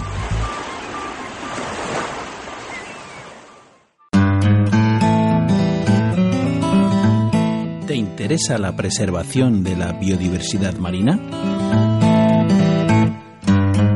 Alianza por los Tiburones de Canarias te necesita.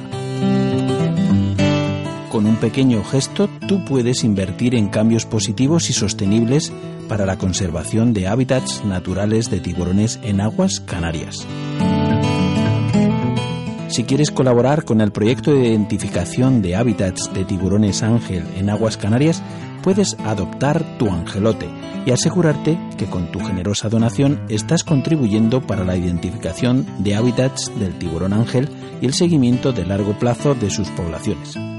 Cada certificado de adopción tiene un valor de 30 euros como donación y está asociado simbólicamente a un angelote identificado por un nombre único.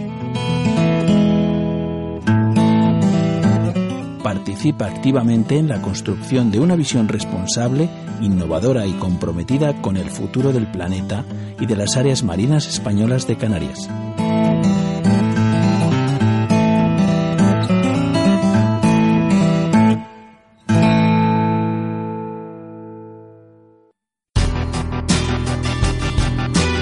Do It in Daylight Lab. El laboratorio fotográfico profesional de referencia en toda España se llama Daylight Lab. Que tus límites solo sean tus sueños. Para hacerlos realidad en copias de la máxima calidad y durabilidad, según las certificaciones Digigraphy by Epson, hasta el montaje y presentación más exigente. Siempre en las mejores y profesionales manos. Daylight Lab, el laboratorio fotográfico profesional. Estamos en Madrid, en Prudencio Álvaro 41, Metro Pueblo Nuevo, o en el 91 367 0191, o también en info arroba daylightlab.com. Do it in Daylight Lab.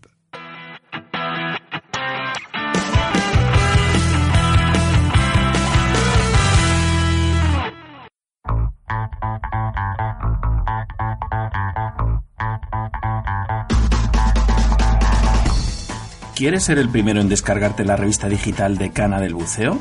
Suscríbete a Acusu. Envíanos tus datos al correo acusub.acusub.net y podrás recibir cada mes completamente gratis la revista digital con mayor proyección internacional de habla hispana. Acusub. Amarás el buceo. ¿Te gusta la aventura? ¿Sientes emoción cuando descubres algo nuevo? Entonces un curso de cuevas es para ti.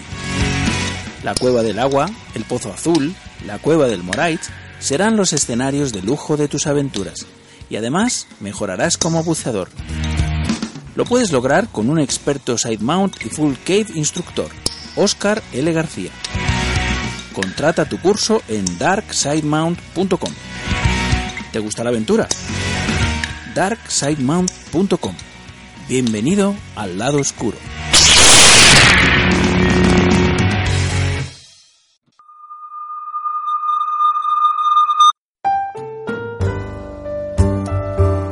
Estás escuchando Al otro lado del espejo, una caracola de sonidos y relatos surgidos de nuestro querido mar.